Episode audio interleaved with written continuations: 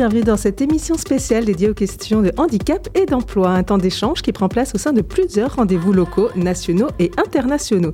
Tout d'abord, le Festival des Accessifs, organisé par Poitiers et Grand Poitiers, qui ont permis la réalisation de cette émission. Cette année, le festival a en effet connu deux saisons, une au printemps et une en cet automne. Elle a démarré début octobre pendant les semaines d'information sur la santé mentale, qu'on appelle les SISM, et prend fin en ce mois de novembre en parallèle de la Semaine européenne de l'emploi des personnes handicapées, la SEEPH. Voilà d'ailleurs le second événement qui nous rassemble aujourd'hui. Cette 25e édition de la Semaine européenne pour l'emploi des personnes handicapées débute aujourd'hui même et se déroule jusqu'à dimanche. Le temps d'une semaine, l'objectif est de faire se rencontrer entreprises, politiques, associations, sociétés civiles et bien entendu demandeurs d'emploi en situation de handicap. La SEPH est aussi l'occasion de s'interroger sur les différents dispositifs mis en place pour faciliter l'insertion professionnelle des personnes en situation de handicap. Et c'est entre autres ce que nous allons faire tout au long de ces deux heures en votre compagnie. Enfin, ce jeudi 18 novembre se tient le DUOD. Le principe est simple. Une entreprise, une collectivité ou une association accueille, à l'occasion d'une journée nationale, une personne en situation de handicap, en duo avec un professionnel volontaire. Au programme de cette journée, découverte du métier, participation active, immersion en entreprise, une opportunité de rencontre pour changer de regard et dépasser les préjugés. Témoignages, interviews, échanges, rencontres, toute l'équipe de Pulsar et les acteurs du territoire mobilisés sur les questions de handicap sont avec vous dans notre studio jusqu'à 14h. Et on commence tout de suite par donner la parole à Hélène Lepage. Elle a souhaité en introduction faire un point sur la bataille des mots qui entoure la notion de handicap. Quel mot employer pour désigner une personne sourde, trisomique ou atteinte de maladie invalidante un handicapé, une personne handicapée ou une personne en situation de handicap. Nous allons voir quels enjeux se cachent derrière ces mots. Commençons par faire un peu d'étymologie. Handicap viendrait de hand in cap, la main dans le chapeau, en référence à un jeu d'échange d'objets personnels qui se pratiquait en Grande-Bretagne au XVIe siècle. Un arbitre évaluait les objets et s'assurait de l'équivalence des lots afin de garantir l'égalité des chances des joueurs. Le handicap traduisait la situation négative défavorable de celui qui avait tiré un mauvais lot. Cet anglicisme donnera le substantif handicapé qui apparaîtra en 1957 dans la loi française, notamment pour parler de travailleurs handicapés. Il sera amené à remplacer le terme d'infirme. Pour certaines personnes, le terme personne handicapée est profondément problématique. En effet, il existe communément deux grandes positions sur le handicap. La différence réside dans le focus accordé au handicap. Est-ce que c'est une simple caractéristique physique, au même titre que la couleur des cheveux, ou est-ce que c'est une part plus profonde de l'identité, comme le genre? Il est donc possible de dire je suis handicapé si je considère le handicap comme une identité. Cependant, utilisé par une personne valide, ce terme peut amener à une métonymie, c'est-à-dire qu'on utilise une partie pour désigner un tout. Or, le handicap ne fait pas forcément une personne. Certains préféreront donc le terme de personne handicapée. Le terme en situation de handicap met l'accent sur la situation et place le handicap en seconde position par rapport à l'identité. Il est donc choisi par certains pour accentuer le manque d'accessibilité dans une société validiste. Attention, petit point vocabulaire, qu'est-ce que le validisme? Au même titre que le racisme ou le sexisme, il s'agit d'une forme d'oppression de la société à l'égard des personnes handicapées. Le néologisme être en situation de handicap a le mérite de ne plus désigner seulement les personnes atteintes d'un handicap permanent, mais d'élargir la notion de handicap à tout individu pouvant éprouver une difficulté à accomplir une tâche dans un contexte donné. Mais à ce compte-là, ne sommes-nous tous pas parfois en situation de handicap? A l'inverse, certains sont tout aussi handicapés, qu'ils soient au travail, dans leur domicile ou dans l'espace public. Ce terme est donc à double tranchant. D'un côté, il essaye de ne pas considérer une personne que par son handicap, et d'un autre, il pourrait tenter de l'effacer aux yeux de la société. Quoi qu'il en soit, quand on parle de handicap, on parle de personne. Il est donc important de prendre en compte les habits de ces dernières dans cette guerre de mots, comme il est tout aussi important de juste rencontrer l'autre sans jugement. Le choix des mots à utiliser est donc à adapter selon le contexte, mais tout en gardant la dignité de chacun dans ce dialogue. Dans un contexte sanitaire difficile avec ses conséquences financières, économiques et sociales, la jeunesse, qui plus est en situation de handicap, est et sera la première concernée par d'inévitables difficultés d'accès à l'emploi. C'est pourquoi l'une des thématiques de cette 25e édition de la Semaine européenne pour l'emploi des personnes handicapées est la jeunesse en situation de handicap face à l'emploi. Comment développer l'apprentissage et l'accès aux études supérieures? Pour évoquer ce sujet, je laisse la main à Benjamin Maguarou. Bonjour, oui, on accueille euh, donc euh, tout de suite euh, Florent Jabouille. bonjour à vous. Bonjour. Vous êtes donc chargé de mission handicap étudiant à l'université de Poitiers, un service qui propose donc aux étudiants en situation de handicap un accompagnement tout du long du parcours d'études avec notamment des aménagements de cours, d'examens personnalisés, etc. Mais aussi un accompagnement vers des structures et associations spécialisées pour le handicap. L'université veut donc s'engager durablement dans la lutte contre les discriminations liées au handicap, mais quels sont les types de handicaps concernés par ces dispositifs? Oh là, vaste question. Tous les types de handicap. Le handicap visible ne représente que 20% de ce que l'on connaît du handicap. Donc, euh, si je voulais donner quelques exemples, on va de la dyslexie euh, à l'autisme en passant par euh, quelqu'un qui aura des difficultés à se déplacer. Donc tous les types de handicaps sont, représentés. On a coutume de dire que ce sont tous les handicaps sans déficit intellectuel que l'on va retrouver ici à l'université. Juste pour donner un chiffre, hein, l'année dernière, c'était 645 étudiants suivis à l'échelle de l'université. Oui, donc tous les types de handicaps sont concernés. Et donc, comment, comment accompagner efficacement malgré toutes ces différences entre les handicaps? Alors, l'accompagnement reste quelque chose de difficile. Il y a, plusieurs types d'accompagnement.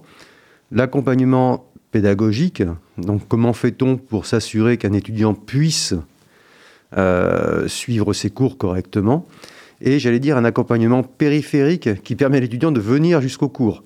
Donc cette partie-là qui ne concerne pas exactement l'université, on la confie à Handisup Centre-Ouest avec qui nous travaillons depuis des années euh, et avec qui nous travaillons très très bien. Et sans eux, bah, ce serait difficile de pouvoir aménager le reste de sorte que l'étudiant puisse euh, bah, poursuivre ses études correctement.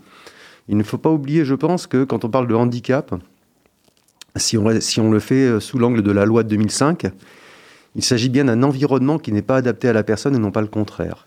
Mmh. Donc nous, notre travail, c'est effectivement d'adapter cet environnement.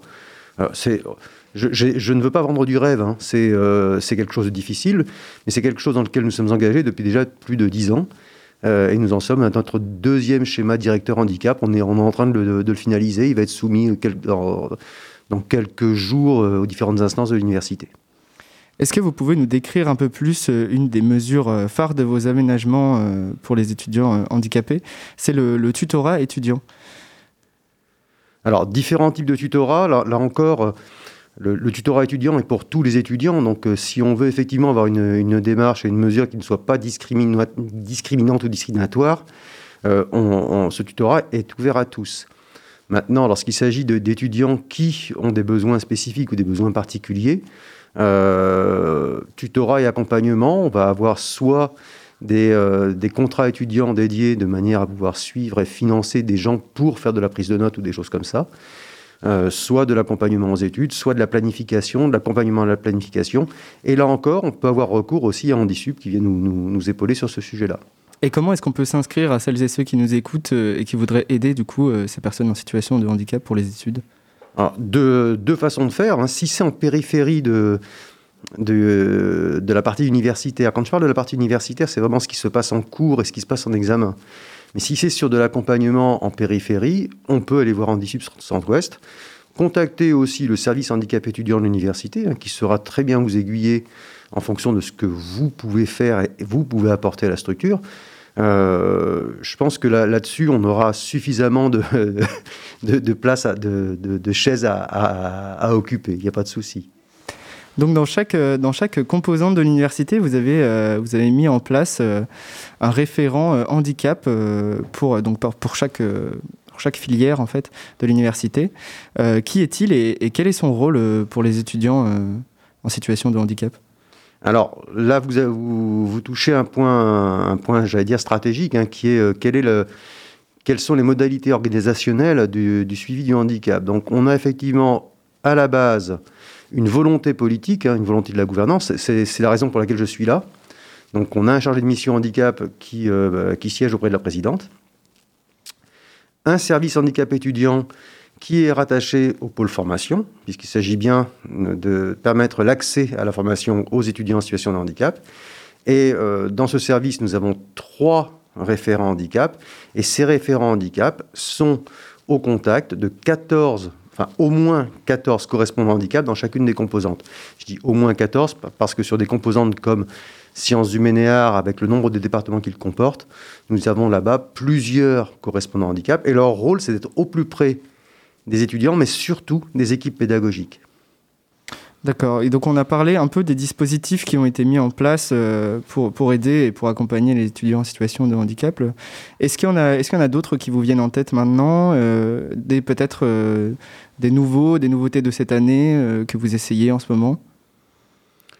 Des nouveautés, je ne peux pas parler de nouveautés, mais on, on est comme inscrit, enfin l'Université de Poitiers est inscrite et partenaire du programme ASPI Friendly, donc depuis 2018, SP Friendly, c'est un programme national financé par l'Agence nationale de la recherche qui regroupe une vingtaine d'établissements en France et alors qui, euh, selon le cas, va travailler selon trois modèles, enfin trois espaces-temps, j'allais dire, autour de la vie de l'étudiant. C'est avant que l'étudiant Asperger n'arrive à l'université, pendant qu'il est à l'université et surtout le après. Et c'était un petit peu l'objet de, votre émission, puisqu'il s'agit bien de l'insertion après des étudiants en situation de handicap. Et donc là, c'est un travail que l'on entame et il y, a, encore fort à faire.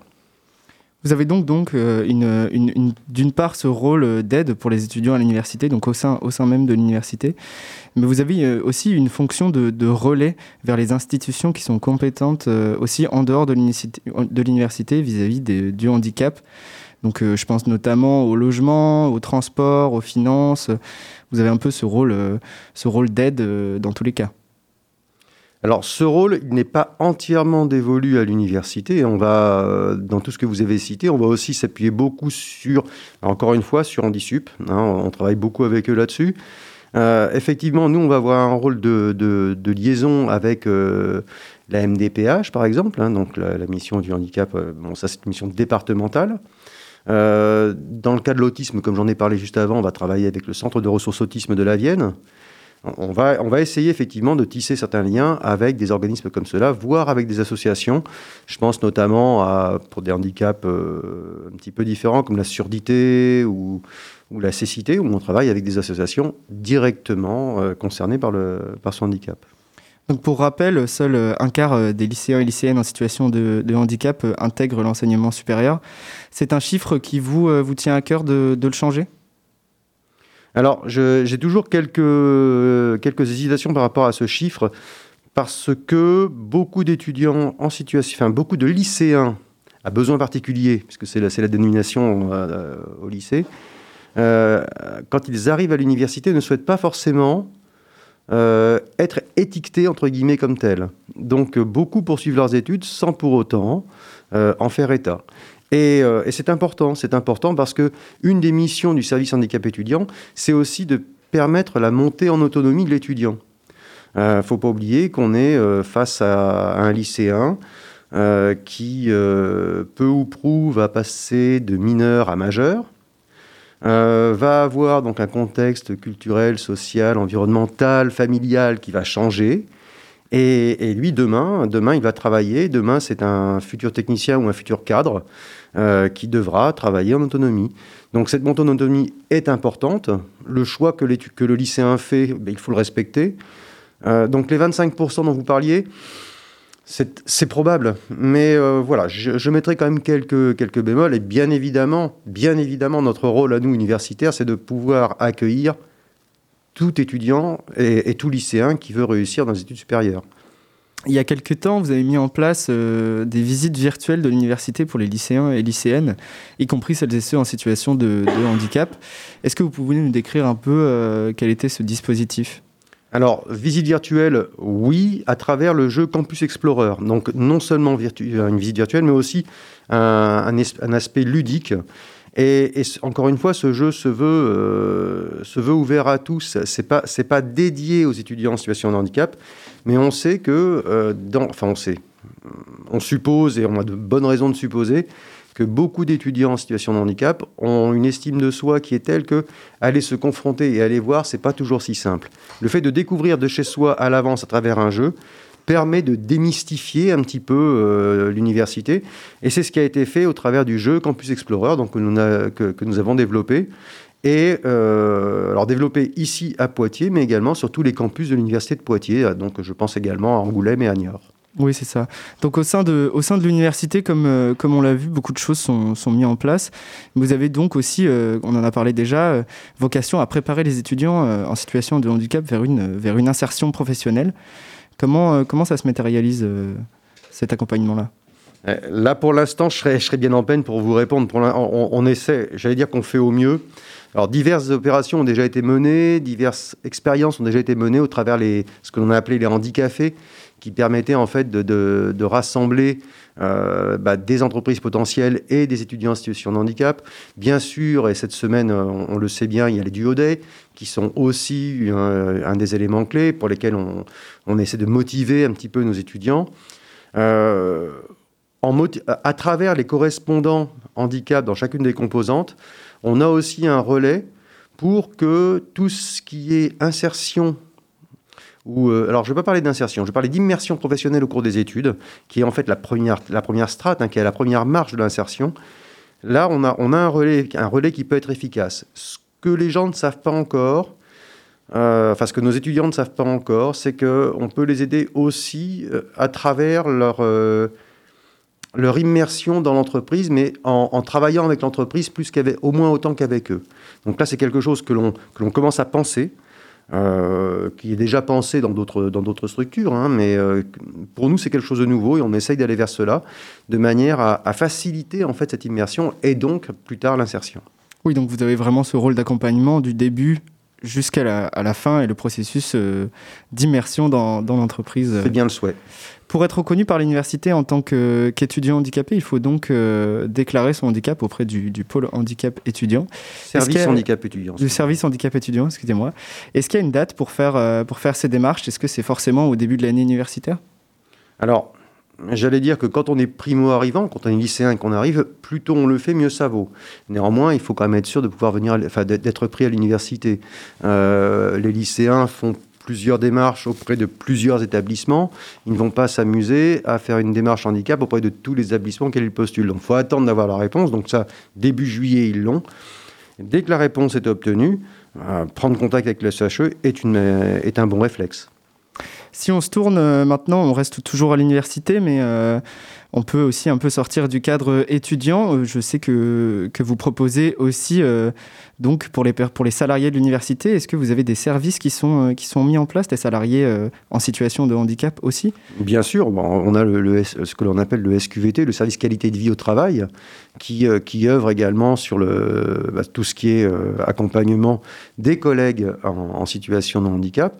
Euh, il y a quelques années, les deux services étaient, liés et on a choisi, il y a, il y a, deux, trois ans, quatre ans, trois ans, de les, de les séparer puisque l'objet n'était pas le même, le périmètre n'était pas le même, le nombre de personnes concernées n'était pas le même, les besoins n'étaient pas les mêmes. Pour autant, pour autant, il s'agit bien de construire un environnement compatible à tous. Et cet environnement, ça s'appelle l'université. Donc nos deux services se rejoignent. Alors, je ne suis pas en charge du, volet, personnel, mais nous travaillons maintenant la main avec eux. Euh, nous, rédigeons ensemble le schéma directeur handicap. En plus de tout ça, donc, euh, il y a un rôle qu'on n'a pas encore euh, abordé, c'est celui de la sensibilisation. Donc, vous organisez aussi, en parallèle de vos actions avec les personnes en situation de handicap, des journées de, formation et de sensibilisation pour tous les publics de l'université ou des actions un peu qu'on peut retrouver tout au long de l'année. Pourquoi, euh, pourquoi ce rôle de sensibilisation euh, aussi? Ah, Alors, euh, je, vais, essayer de répondre en étant politiquement correct. Lorsque l'on, lorsque l'on parle de handicap, la réaction de notre interlocuteur, elle, elle, elle, peut avoir divers visages. Le premier, souvent, c'est détourner la tête. Non, c'est pas vrai, je ne vois pas, je n'ai pas vu, je ne suis pas au courant. Et pour autant, si on n'est pas sensibilisé, comment peut-on intervenir Comment peut-on faire au mieux pour aménager l'environnement? Donc, Et j'allais dire que c'est un réflexe, c'est un réflexe que l'on voit assez souvent. Euh, l'autre réflexe, c'est parfois de s'apitoyer. Mais la personne en situation de handicap ne demande pas ce qu'on s'apitoie sur son sort. Ce qu'elle veut, c'est qu'on la respecte et qu'on puisse lui permettre d'avancer. Que ce soit un, personnel ou que ce soit un étudiant. Donc, si on ne sensibilise pas, si on n'explique pas, comment faire? Comment comprendre quels sont les besoins de quelqu'un qui est dyslexique? Euh, comment lutter contre un, collègue qui va dire mais, bon sang, euh, pourquoi, pourquoi as-tu du temps supplémentaire pour mon examen? Et, le, collègue est très sincère, il ne comprend pas pourquoi. Et cette sensibilisation, cette formation permet quelquefois d'expliquer ou d'éclaircir un certain nombre de choses, notamment comment le stress peut bloquer un étudiant et le rendre complètement euh, en incapacité devant une feuille d'examen. Et quelquefois, bah, le petit tiers-temps supplémentaire sert à, à poser les choses et à redémarrer et à avoir le même temps que les autres en fait pour faire l'examen. Est-ce qu'il y a donc euh, des, euh, des, actions euh, qui sont prévues dans les prochaines semaines Alors, là, je dois avouer que la, période Covid a été une, une, période de désorganisation qui a été assez forte. là, on est en train de relancer tout ça. On a des formations qui sont prévues, notamment sur l'autisme, qui sont prévues à partir du mois de janvier. Information et information. Et euh, on relaie de plus en plus un certain nombre de formations qui ont lieu à distance sur des, web, des, webinaires euh, et qui sont euh, faites par des collègues, des, collègues spécialistes sur différents sujets. De, encore une fois, je vous ai parlé de dyslexie au début de notre entretien. ça va de la dyslexie, de la dyslexie à l'autisme en passant par tout ce que l'on peut imaginer.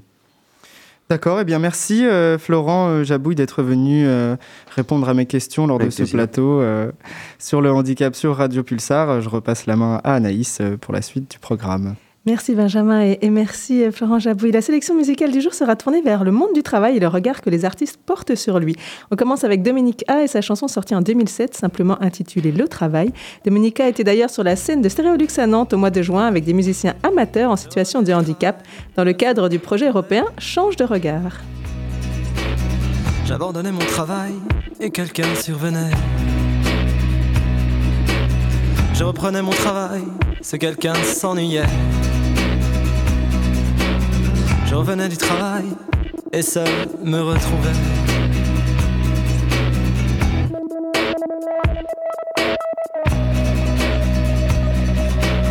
Je revenais du travail, personne ne m'attendait. J'abandonnais mon travail et quelqu'un survenait. Je reprenais mon travail, ce quelqu'un s'emportait. Je revenais du travail et seul me retrouvais.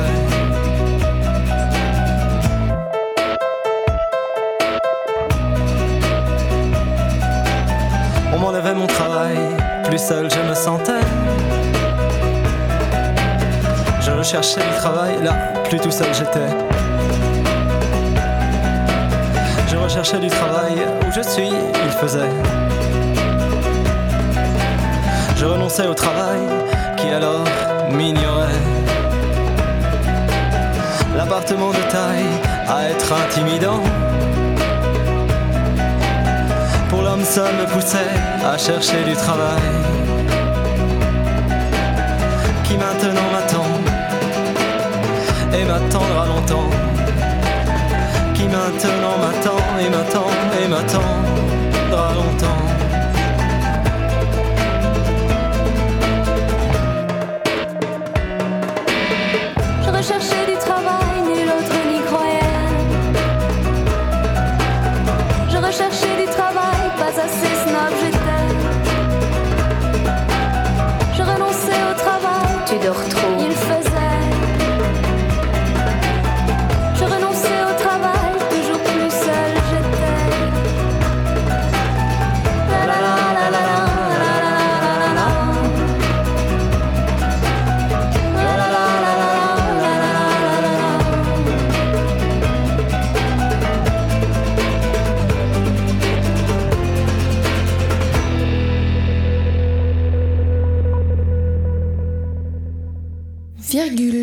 Ces petites étoiles toutes différentes les unes des autres et si joliment ouvragées. Pulsar, c'est bon. Les oreilles entendent à nouveau. Point d'exclamation.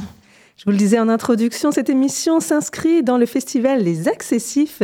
Et pour en parler, nous accueillons euh, tout de suite Alexandra Duval, elle est conseillère municipale déléguée à l'action sociale et à l'égalité des droits et vice-présidente de Grand Poitiers. Bonjour. Bonjour. Et à vos côtés, Isabelle Berg, coordinatrice de la mission handicap. Bonjour. Bonjour. Merci à toutes les deux d'être avec nous. Alors, Les Accessifs, euh, nouvelle formule en deux saisons cette année. Tout à fait. Euh, printemps et automne. pourquoi ce choix? Ah ben pourquoi ce choix? Ben, On n'a pas eu trop le choix en fait, puisque effectivement les contraintes sanitaires font que euh, euh, bah, au mois de, enfin sur la première saison on n'a pas pu, euh, on n'a pas pu tout faire et puis il y a eu des choses qu'on ne peut pas faire en distanciel. du coup le choix a été fait de repousser dans l'année. Voilà, là aussi en, faisant un pari, hein, parce qu'on n'était pas forcément sûr de ce qui allait se passer et quelles seraient les contraintes là en cette fin d'année. Bon, pour l'instant, ça va, mais on ne sait pas pour combien de temps ça va, parce que là, les indicateurs sont pas comme, quand même pas ouverts.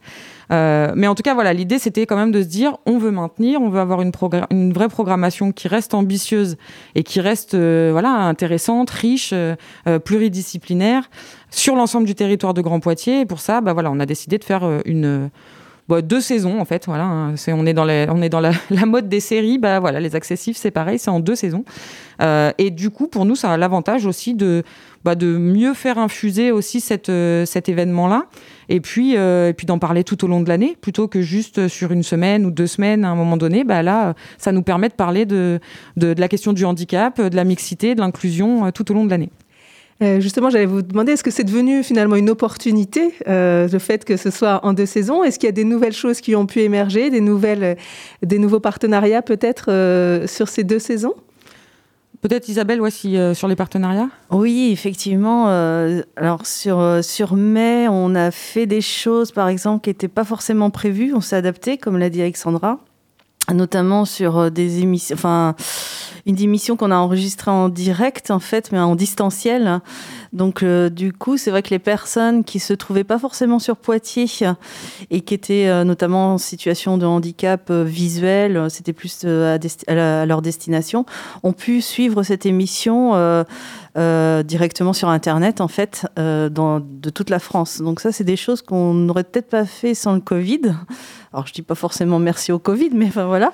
Et puis, du coup, il y a des partenariats, là, moi, que j'ai mis en place quasiment septembre pour octobre et novembre, euh, voilà, qui n'étaient pas prévus. Euh, voilà, des gens qui m'ont contacté, qui ont vu qu'il y avait une saison 2, et du coup, qui, on a mis en place certaines choses. Donc euh, voilà, j'invite vraiment les gens à venir voir. On va revenir euh, en fin d'émission sur, euh, sur le programme avec vous, Isabelle Vert. Alors, donc deux saisons, est-ce que finalement ce sera amené à se renouveler ou est-ce que vous allez revenir à la formule initiale? Vous n'êtes peut-être pas encore décidé? Non, c'est pas vraiment décidé. Alors on a, on a un comité de pilotage hein, qui, puis, qui, qui, réunit des élus, des techniciens et techniciennes des services de la, de la collectivité et puis des représentants aussi d'autres communes, des représentants d'associations et d'usagers, usagères, citoyens, citoyennes.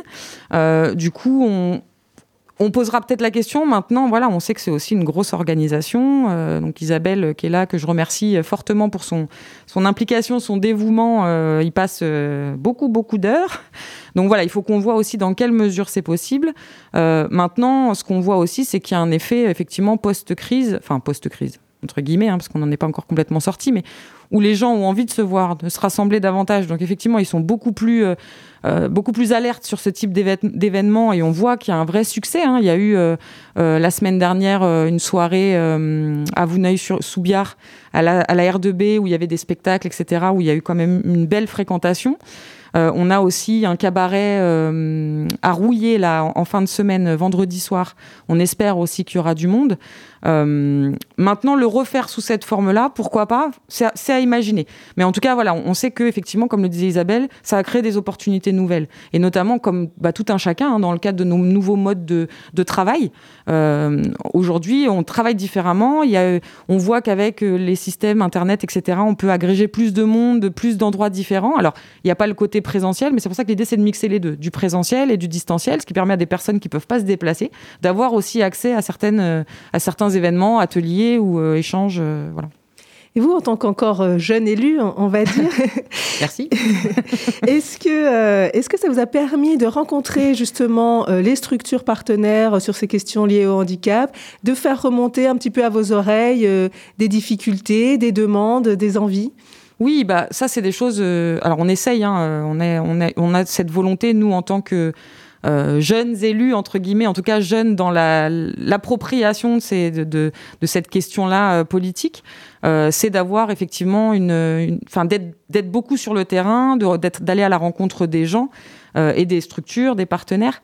on a une commission communale et intercommunale accessibilité où on, on, y implique un maximum de personnes du territoire, dont aussi des usagers, des usagères du territoire, porteurs ou porteuses de handicap. Et l'idée, c'est de, d'effectivement de les écouter et d'adapter un peu plus nos réponses. Là, on voit que, par exemple, ce qui ressort pas mal, c'est la question de la citoyenneté. Comment on est citoyen sur le territoire? Comment, en tant que personne porteuse de handicap, quel qu'il soit, on a les mêmes droits, on a accès aux mêmes choses, euh, et, qu'on puisse aussi, nous, participer euh, au débat public et de dire, voilà, nous, on vit notre territoire de cette manière-là. On aimerait qu'il y ait des, améliorations sur telle et telle euh, chose. Et on sort un peu du côté juste euh, expertise technique, mais bien aussi euh, comment on vit et comment on utilise le territoire en tant que citoyen ou citoyenne. Il y a cette question de la citoyenneté, a la question de l'emploi hein, qu'on aborde plus particulièrement dans cette émission aujourd'hui. On sait que, via les chiffres de Pôle emploi que euh, les personnes handicapées ont beaucoup plus de difficultés à trouver un emploi que les autres. Comment, euh, vous, en tant qu'élu municipalité, vous arrivez à leur faire une place au sein de cette euh, sphère professionnelle voilà, que ce soit au sein de la collectivité, on y reviendra un peu plus tard, mais carrément au, sein de la société ah, Ça, c'est une, question assez vaste et qu'on se pose pour euh, différents publics. Hein. Effectivement, les personnes porteuses de handicap, euh, euh, les personnes aussi qui sont parfois stigmatisées sur leur orientation sexuelle, leur genre, leur religion ou leur, leur, enfin, leur origine, physique ou non hein, d'ailleurs. Mais, mais voilà, il y a toutes ces questions-là, moi, je suis porteuse d'une politique qui s'appelle égalité des droits. L'idée, c'est vraiment de promouvoir ça. Comment euh, quelle que soit la personne qu'on est, d'où on vient, ce qu'on vit, etc. comment on arrive à, faire société et à s'impliquer dans la société euh, euh, globalement. Et la question du travail, elle est fondamentale là-dessus. Sur l'emploi des personnes avec handicap, alors là, je sais que vous y reviendrez tout à l'heure, mais on n'est plutôt pas mauvais, nous, notamment à Poitiers, sur les chiffres. et on a une vraie politique d'inclusion plus que d'intégration, parce que vraiment pour moi la notion d'inclusion, elle est vraiment très importante.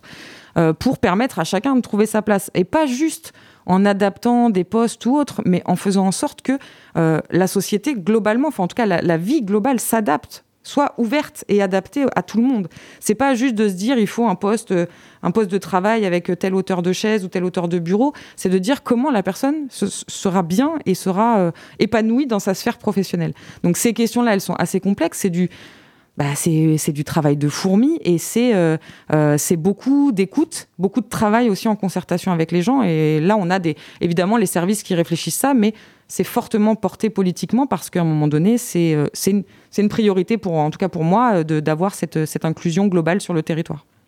Et justement, est-ce que vous pourriez parler de vos dernières actions mises en place? Alors là, plus largement, hein, pas que pour euh, l'emploi. Euh, je sais que vous avez mis un accueil euh, des personnes sourdes et malentendantes dans toute la communauté urbaine. Peut-être que vous voulez en, parler. Oui, tout à fait. Donc on a effectivement un marché avec la plateforme Helios.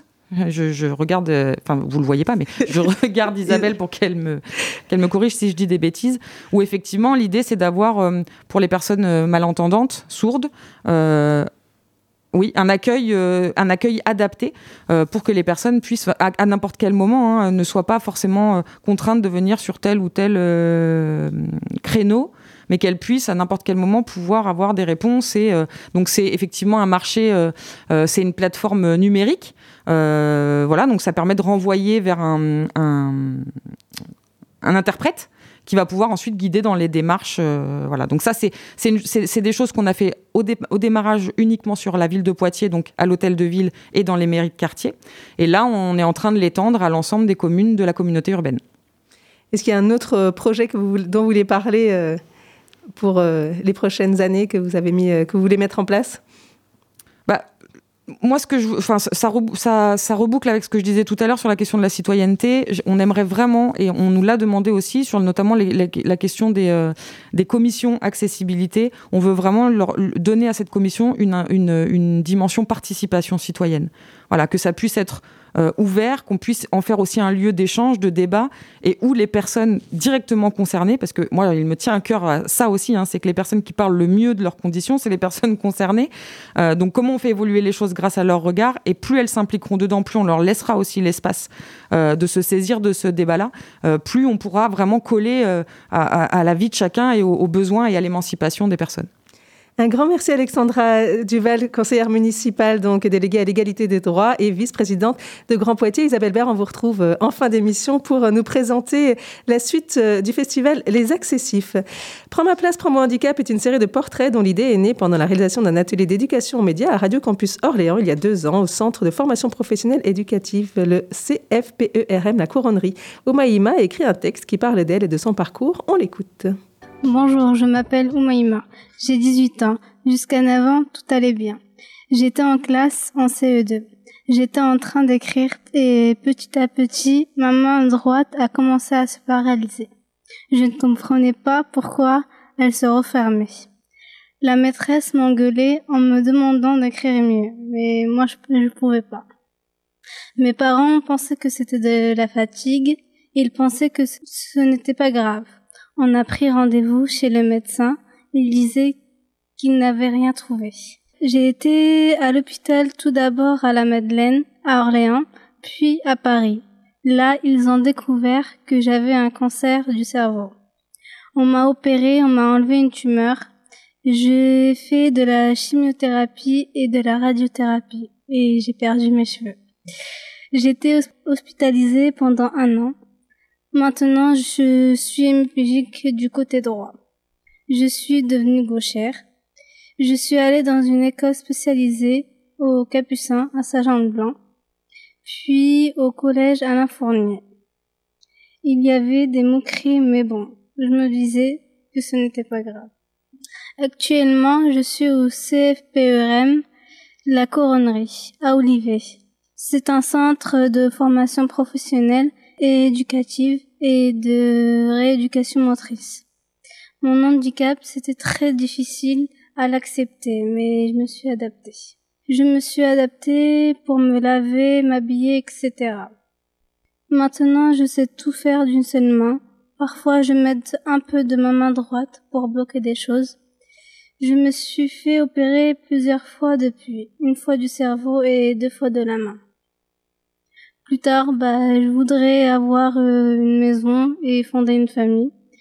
Je pourrais me débrouiller seule. Je souhaiterais travailler en ESAT dans la région pour être proche de ma famille. Un ESAT, c'est un établissement de service d'aide par le travail.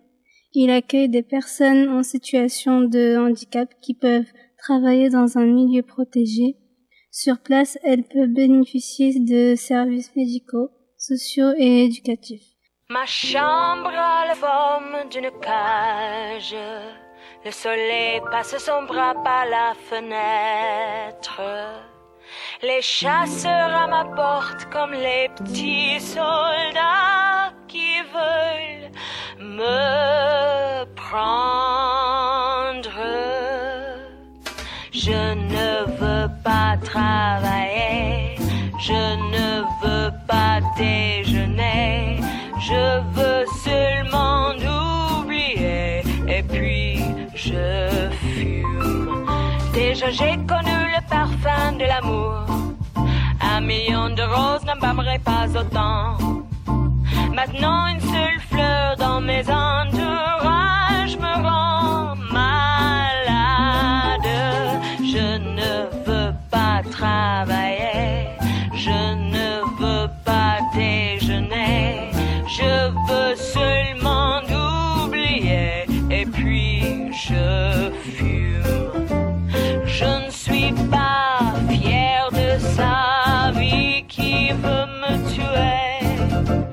C'est magnifique être sympathique, mais je ne le connais jamais.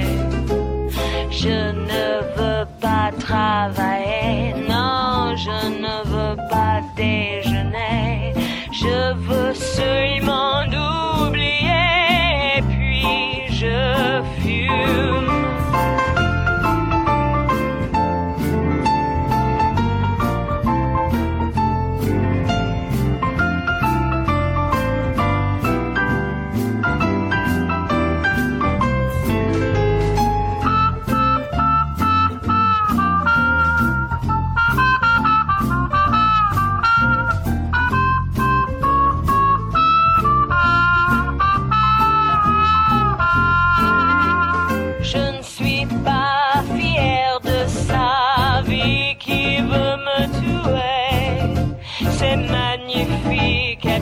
sympathique, mais je ne le connais jamais. Je ne veux pas travailler, non, je ne veux pas déjeuner. Je veux seulement oublier. Et puis je fume. Une puissance de professionnel, je dirais. Ça, c'est bizarre.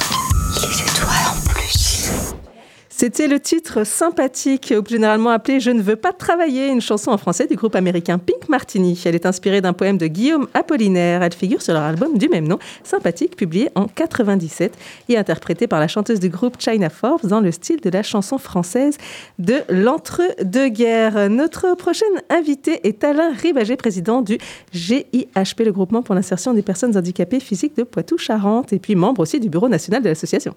Bonjour. Oui, bonjour.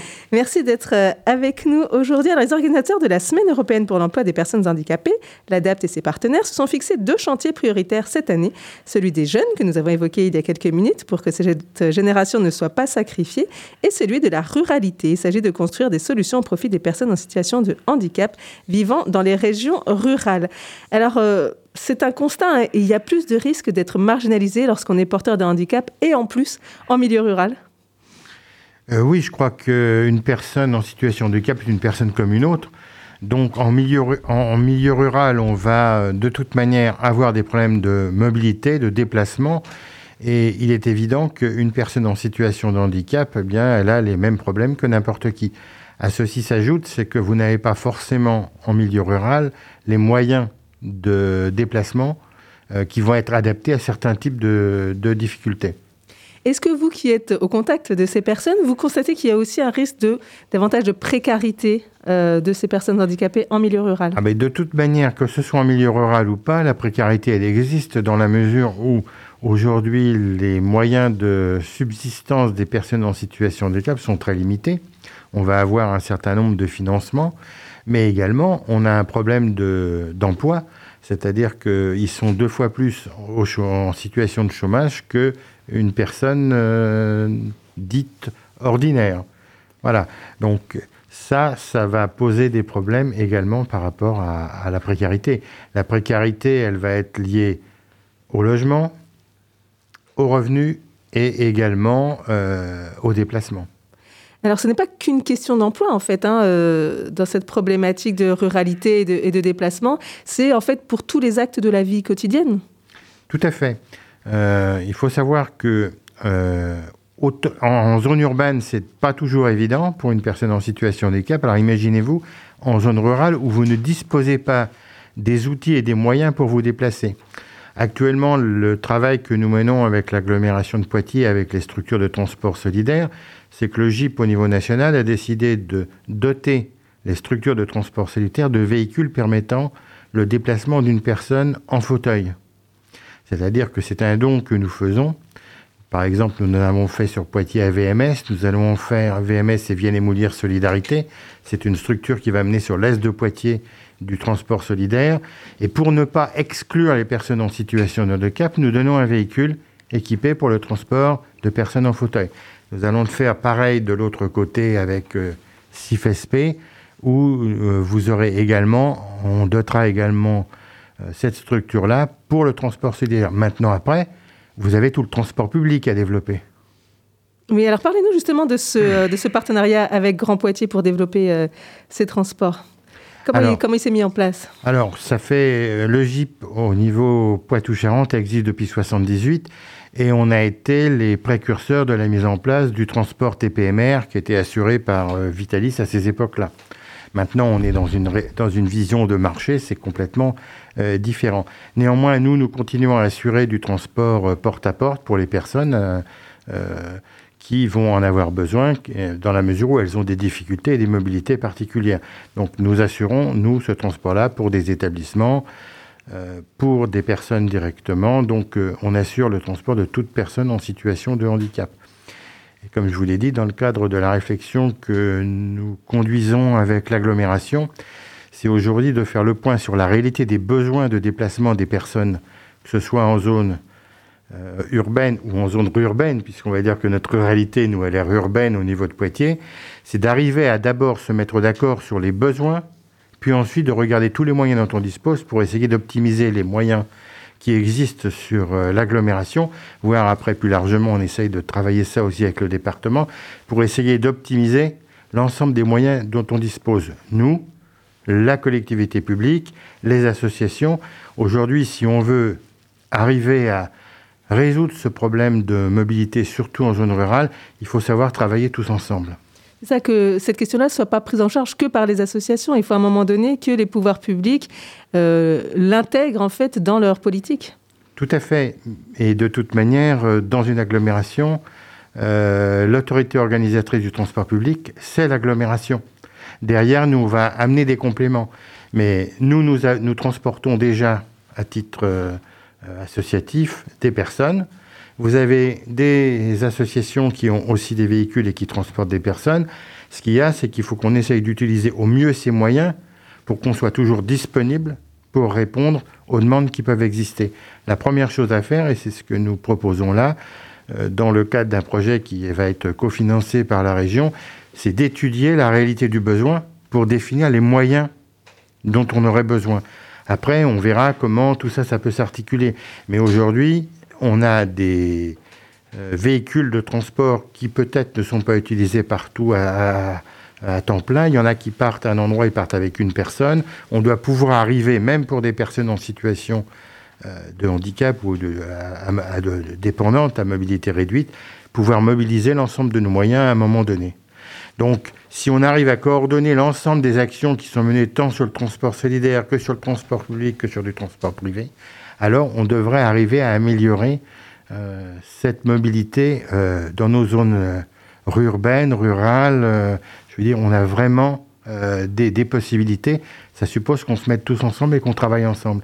C'est pas uniquement une question de moyens de collectivité publique, c'est pas uniquement une, une question d'argent, c'est une question de coordination de l'ensemble des outils dont on dispose sur le territoire. Alors on entend bien l'étude n'est pas encore faite, hein, mais votre ressenti, c'est peut-être qu'il y a un peu une dispersion de, des énergies? Bah, Je pense que depuis des années, tout le monde travaille euh, pour résoudre au mieux ce qu'il perçoit autour de lui, mais ça ne veut pas dire qu'on travaille réellement tous ensemble pour optimiser les moyens dont on dispose. Donc on devrait, vous savez, chacun va transporter souvent des fois avec ses propres véhicules une personne. Il y en a une autre à côté qui a ce besoin-là, mais on ne la connaît pas. Donc comment on peut arriver à avoir ces besoins-là? Comment on peut arriver à les identifier? Et comment on peut mettre les moyens en place pour que euh, on optimise ce dont on dispose? L'approche que moi j'ai faite il y a quelques années, sur, la, sur, euh, enfin, il y a deux ans sur Poitiers, pour arriver à mettre en place cette réflexion avec la collectivité, c'est qu'on devrait pouvoir transporter 30%, personnes, 30 de personnes en plus avec les moyens dont on dispose. Simplement, il faut se coordonner, il faut l'organiser et surtout, il faut bien comprendre le besoin. Justement, est-ce que vous avez des témoignages, des, exemples de personnes pour qui, euh, qui sont en situation de handicap et pour qui la mobilité est euh, primordiale pour leur emploi, qui ont dû se tourner euh, vers vous parce que sinon elles ne pouvaient pas aller travailler, tout simplement? Euh, déjà, vous avez euh, les problématiques de déplacement à des heures qui ne seraient pas les heures habituelles. Donc, euh, bien souvent, il faut appel... nous, on va combler les trous du système de transport public qui ne va pas permettre de fonctionner sur l'ensemble des créneaux horaires. Deuxièmement, nous, on travaille aussi pas mal avec les entreprises qui ont des salariés en situation de handicap sur lesquels nous gérons pour l'entreprise l'accès au travail de ces personnes-là. Donc vous voyez qu'il y a des choses à mettre en place. Mais il y a vraiment des problématiques où euh, le transport public ne suffit pas, ou tout au moins tel qu'il fonctionne, euh, il ne permet pas de résoudre l'ensemble des problèmes de déplacement des personnes. On va terminer là-dessus peut-être. Est-ce que vous pouvez nous parler de votre travail justement au sein des entreprises? Comment vous les accompagnez euh, pour bah, conserver leur personnel en situation de handicap ou pour en intégrer des nouvelles? Alors, le, le, GIP est surtout axé sur la partie mobilité, transport, déplacement, logement. Euh, nous, nous accompagnons les entreprises euh, euh, au niveau, à partir du moment où ils ont un besoin, ils ont un salarié et que ce salarié doit aller travailler. Voilà. Mais nous accompagnons aussi les entreprises pour les déplacements professionnels de leurs salariés. Ça veut dire un salarié qui devrait partir en séminaire, en formation, on est en mesure de l'accompagner et de gérer toute la logistique qui va lui permettre de se déplacer, d'être hébergé, d'être accompagné pour qu'il puisse continuer comme un salarié lambda son activité. Merci beaucoup Alain Ribager, euh, président donc, euh, du GIP Poitou-Charentes et membre du bureau national euh, de l'association. Certains handicaps ne se voient pas au premier abord et pourtant leur prise en compte est primordiale pour permettre aux personnes de s'insérer ou de se maintenir dans l'emploi. Étienne Delac nous éclaire avec ses invités du jour. Et oui, effectivement, je suis avec Élise Dubosc, coordinatrice du dispositif d'emploi accompagné, et Camille Marsteau, conseillère en insertion professionnelle au service Espoir 86 et l'UDAF. Donc bonjour. Bonjour. Bonjour. Euh, tout d'abord, est-ce que vous pouvez nous expliquer qu'est-ce que le dispositif d'emploi accompagné? Alors le dispositif emploi accompagné, c'est un dispositif qui est relativement nouveau puisque c'est euh, un dispositif qui est issu euh, de la loi travail de 2016. C'est un dispositif qui permet de sécuriser les parcours professionnels des personnes en situation de handicap avec une prise en charge globale et soutenue euh, à visée d'insertion professionnelle. C'est-à-dire qu'on va favoriser, en accompagnant les personnes en situation de handicap, on va favoriser leur insertion professionnelle et le maintien en emploi euh, de ces personnes en étant présentes euh, dans tous leurs champs de, de vie. C'est-à-dire qu'on va accompagner aussi la mobilité de ces personnes pour se rendre au travail. On va accompagner tout ce qui est périphérique à l'emploi. Euh, et toujours en, favorisant euh, un parcours d'insertion professionnelle en milieu ordinaire de travail. Et euh, pour continuer à la lignée de ma première question, est-ce que vous pourriez également m'expliquer qu'est-ce que l'UDAF et Sport 86 Oui. Alors l'UDAF, c'est l'Union départementale des associations familiales. C'est une association d'associations qui euh, met aussi en œuvre des services. Euh, il y a, euh, toute une partie de l'UDAF qui, est plus connue, qui est la protection des majeurs avec les tutelles et les curatelles. Il y a aussi toute une partie de l'UDAF qui, qui, fait, qui met en œuvre de l'accompagnement pour, pour les enfants, le service d'accompagnement pour les enfants. Et puis il y a aussi euh, le pôle insertion de l'UDAF qui, euh, qui accompagne euh, des personnes en situation de handicap psychique principalement. et dans ce pôle insertion, donc c'est des services qui accompagnent des personnes dans tous les champs de leur vie, a le logement, les déplacements, la vie sociale, et euh, il y a le service Espoir 86, qui est un service d'insertion professionnelle et de maintien en emploi pour les personnes en situation de handicap psychique, cognitif et mental. Quand on pense handicap, on pense souvent au handicap visible euh, tout d'abord, mais il y a également de nombreuses formes d'handicap invisibles. Est-ce que vous pourriez nous en dire plus?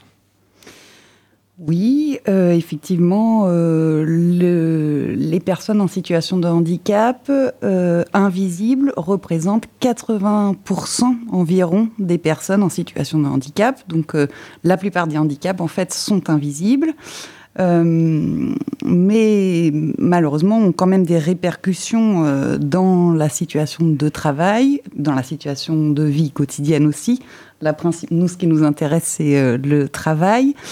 Euh, et ça peut entraîner euh, souvent des fausses représentations euh, sur les personnes qui sont en situation de handicap invisibles, puisque c'est plus difficilement compréhensible par les personnes, en l'occurrence les collègues, la hiérarchie, etc. Donc ces personnes qui sont atteintes de ces handicaps invisibles ont justement plus de mal à trouver un emploi. Pourquoi cela? Eh bien, souvent, euh, déjà, ce qui se passe quand on est en situation de handicap, en général, on peut euh, être victime d'une baisse de l'estime de soi. Déjà, ça, c'est une de premières répercussions qui fait que euh, le manque de confiance en soi génère des difficultés à aller vers l'employeur, à mettre en avant ses compétences et ses capacités, etc. Euh, ça, c'est euh, une des principales difficultés. Euh, il y a aussi la difficulté d'un besoin d'avoir un poste qui soit adapté aux difficultés de la personne. Ce qui n'est pas toujours facile à mettre en œuvre par l'employeur quand le handicap est invisible, puisque il ne connaît pas forcément les répercussions du handicap de la personne. Euh, donc euh, voilà, nous, notre travail, c'est euh, d'identifier les répercussions de ces difficultés-là, en fait, et de favoriser l'insertion des personnes dans l'entreprise en se mettant en lien avec l'employeur. Et la personne, et de coordonner tout ça pour que la personne puisse avoir un poste qui soit le plus adapté possible. Donc justement, pour ces personnes, il y a le dispositif d'emploi accompagné qui existe. Euh, comment ça fonctionne, le dispositif d'emploi accompagné? Alors, au sein de, du service Espoir 86, on a deux dispositifs euh, différents. Donc, il y a le dispositif d'emploi accompagné et ce qu'on appelle les prestations d'appui spécifiques. Et il y a deux voies d'entrée pour ces deux dispositifs différents. Alors, dans lesquels on fait le même travail, mais pas de la même façon. C'est-à-dire que l'emploi accompagné, on est sur une orientation de la MDPH, Maison départementale des personnes handicapées, euh, et c'est un appui soutenu et, euh, global. Et donc c'est la MDPH, quand on est en situation de handicap, euh, la MDPH, c'est la structure qui va, qui va donner, enfin, qui va, c'est pas donner, mais qui, euh, qui transmet une reconnaissance en qualité de travailleur handicapé. Donc c'est cette même structure qui euh, oriente vers le dispositif d'emploi accompagné. Euh, donc c'est par ce biais-là que les personnes arrivent sur notre service. Et les prestations d'appui spécifique, c'est un dispositif de la GFIP qui est financé par la GFIP. Alors, je ne sais pas si je parle chinois ou pas, parce qu'on parle beaucoup en acronyme. La GFIP, qui est euh, une instance euh, qui euh, récolte en fait les, toute entreprise, tout employeur privé et public de plus de 20 salariés doit employer au moins 6% de personnes en situation de handicap. Et quand ce n'est pas le cas, euh, eh ben, ces employeurs payent une contribution financière à la GFIP pour les entreprises privées et au FIPHFP pour les employeurs publics. Et avec ces fonds-là, ils vont financer des services comme le nôtre, euh, et notamment, ils vont financer les prestations d'appui spécifiques qui sont un accompagnement à l'insertion professionnelle euh, et au maintien en emploi des personnes en situation de handicap. Et pour arriver sur ces prestations d'appui spécifiques, euh, c'est un référent, un conseiller du pôle emploi, du Cap emploi ou de la mission locale qui va nous demander d'intervenir pour travailler sur un parcours euh, ou un point précis euh, dans le parcours de la personne. Et donc concrètement, comment vous allez faire pour aider ces personnes en situation de handicap à s'insérer ou justement à rester dans le monde professionnel? Alors souvent, on commence, quand une personne est demandeur d'emploi, qu'elle est en situation de handicap, on commence par euh, faire le point, le bilan de tout ce qu'elle a déjà fait et des compétences euh, qu'elle a pour s'insérer dans le monde du travail. Alors on va aussi euh, accentuer nos recherches avec elle sur ses qualités et ce qu'elle peut apporter à une entreprise ou à un employeur. Et on va mettre tout, tout ce qu'on a pu diagnostiquer, évaluer du parcours de la personne, avec, on va mettre ça en lien avec bah, la réalité du marché de l'emploi aujourd'hui. Et concrètement, on va aussi aider cette personne à contacter des employeurs, à faire ses démarches euh, pour trouver un emploi qui soit adapté à, son, à, ses, à ses limitations, mais aussi à ses compétences et à ses qualités, parce que ce ne sont pas que des personnes en situation de handicap, elles ne se définissent pas par cette situation de handicap. C'est aussi des personnes avec des compétences, des qualités, des défauts, comme tout le monde. Et du coup, nous, on va vraiment l'accompagner à prendre conscience de qui elle est et de ce qu'elle peut apporter à un employeur. Et euh, vous parlez également de conseiller euh, les employeurs. Oui. Euh, comment, ça, comment ça se passe pour conseiller les employeurs? Quel type de conseils vous allez donner en fait, c'est du conseil et de la sensibilisation, c'est-à-dire qu'on va euh, sensibiliser l'employeur aux limitations de la personne, à ce qu'elle ne peut pas faire ou alors à ses compétences, et surtout à ses compétences, mais elle va pouvoir mobiliser ses compétences si l'environnement est adapté à sa situation de handicap. On a l'image très facile euh, d'une personne qui a mobilité réduite, euh, qui est en fauteuil roulant, pour qui très vite on visualise les aménagements qu'on doit mettre en place. Dans le cas du handicap invisible, ça ne se voit pas et donc il faut prévenir l'employeur et le sensibiliser euh, au fait que son, handicap ne va pas se voir tout de suite, mais qu'il va quand même avoir des répercussions. Et, et donc on va décrire euh, ce qui va poser problème, mais on va aussi apporter des solutions. Parce qu'on aura réfléchi avec la personne euh, à, ce, qui, pose problème en emploi et à des solutions euh, qui sont généralement, la plupart du temps, très peu coûteuses pour l'entreprise. justement, pour être en place des postes adaptés, quel type de solution pourrait être efficace ça dépend vraiment de la situation. Chaque situation est différente puisqu'on fait au plus près des besoins de la personne. Euh, par exemple, une personne qui va avoir des difficultés à se concentrer ou à s'organiser dans son travail, ce qui est souvent euh, remarqué chez des personnes euh, avec un handicap psychique ou un handicap cognitif.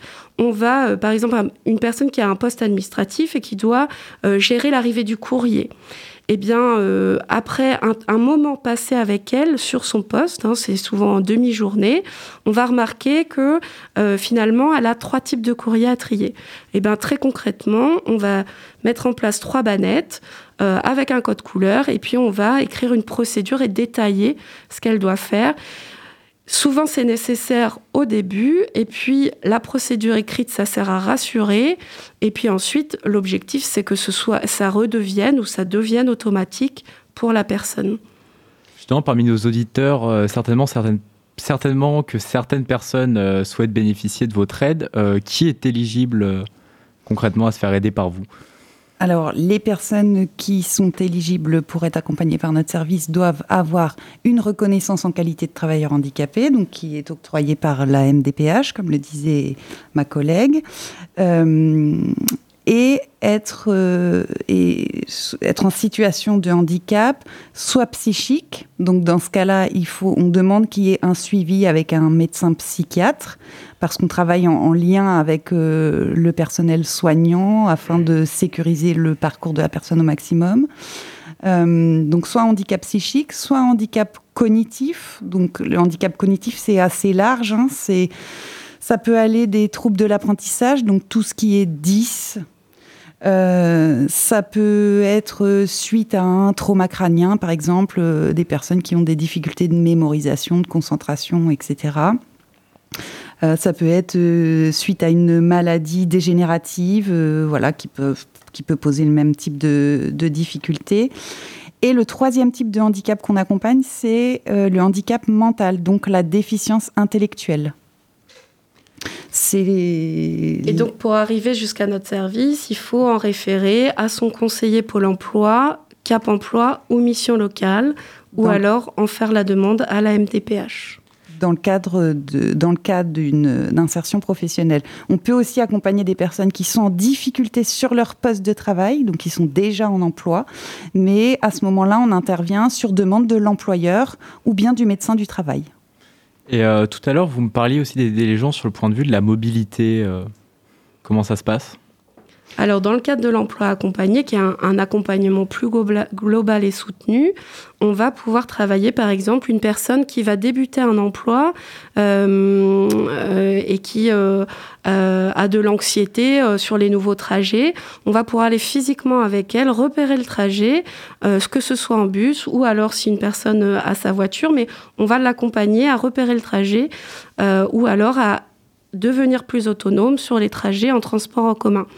Euh, on est euh, sur, on accompagne un public qui est relativement autonome quand même euh, dans la vie quotidienne. Donc c'est vraiment souvent de l'apprentissage quand c'est possible, ou alors de la réassurance sur les nouveaux trajets. on peut aussi accompagner à réassurer dans le cadre de l'apprentissage du code, de la conduite. voilà, c'est. On peut accompagner physiquement aussi le repérage des trajets et pour que la personne elle soit plus autonome. Merci beaucoup. J'espère que tout cela aura bien éclairé nos auditeurs et je vais tout de suite redonner la parole à Anaïs. Merci beaucoup Ethan, merci à, nos invités. Ethan, on te retrouve juste après euh, une petite musique. On a beau aimer son travail, parfois le lundi, ça fait mal. On continue avec Gaël Fay et son lundi méchant.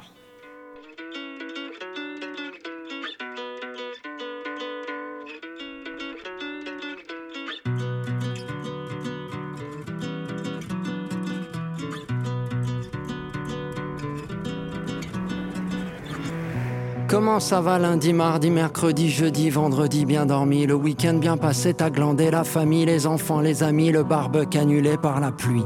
Est-ce que ça va? T'es sûr que ça va? Tu me caches pas quelque chose que je devrais savoir? Un divorce, un cancer, ta belle-mère, une mauvaise dépression, le moral est-il bon? Comme un lundi, comme un lundi, comme un lundi, un lundi méchant, comme un lundi comme un lundi, comme un lundi, un lundi méchant. Et chaque semaine on reprend la rengaine en se disant demain sera peut-être mieux. On affronte et combat certains problèmes en achetant de petites pilules bleues. On n'est pas toujours aussi fort qu'on veut l'être, on essaye de faire comme l'on peut. On court après le bonheur à tout prix le lundi au soleil, le moral est plus vieux. Comme un lundi, comme un lundi lundi méchant. Comme un lundi, comme un lundi, comme un lundi. Un lundi. Une semaine s'achève, au compteur s'ajoute. On nous parle de crise et tout le monde à la frousse. On s'endort dans des volutes de drogue douce pour oublier que tous les jours l'état des trousses. On se console en consommant notre confort, nous rend souvent si seuls et puis sans solution. Chaque dimanche revient ce cafard incessant. Demain, lundi sera méchant.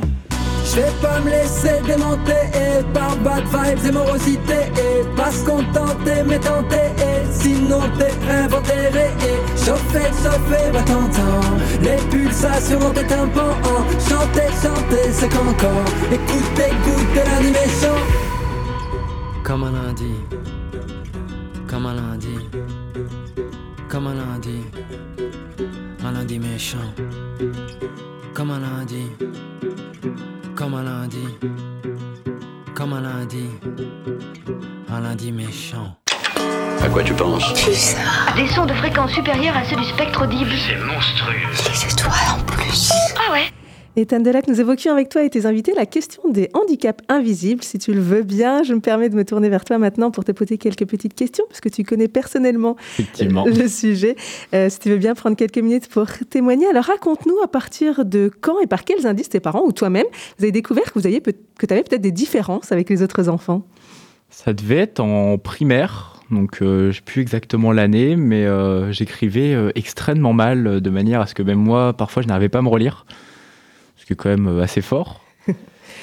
Et euh, on a essayé beaucoup de choses. On est d'abord allé voir une graphothérapeute. Donc euh, c'est quelqu'un qui est un professionnel qui va essayer de, t'apprendre à mieux écrire, à adapter des solutions.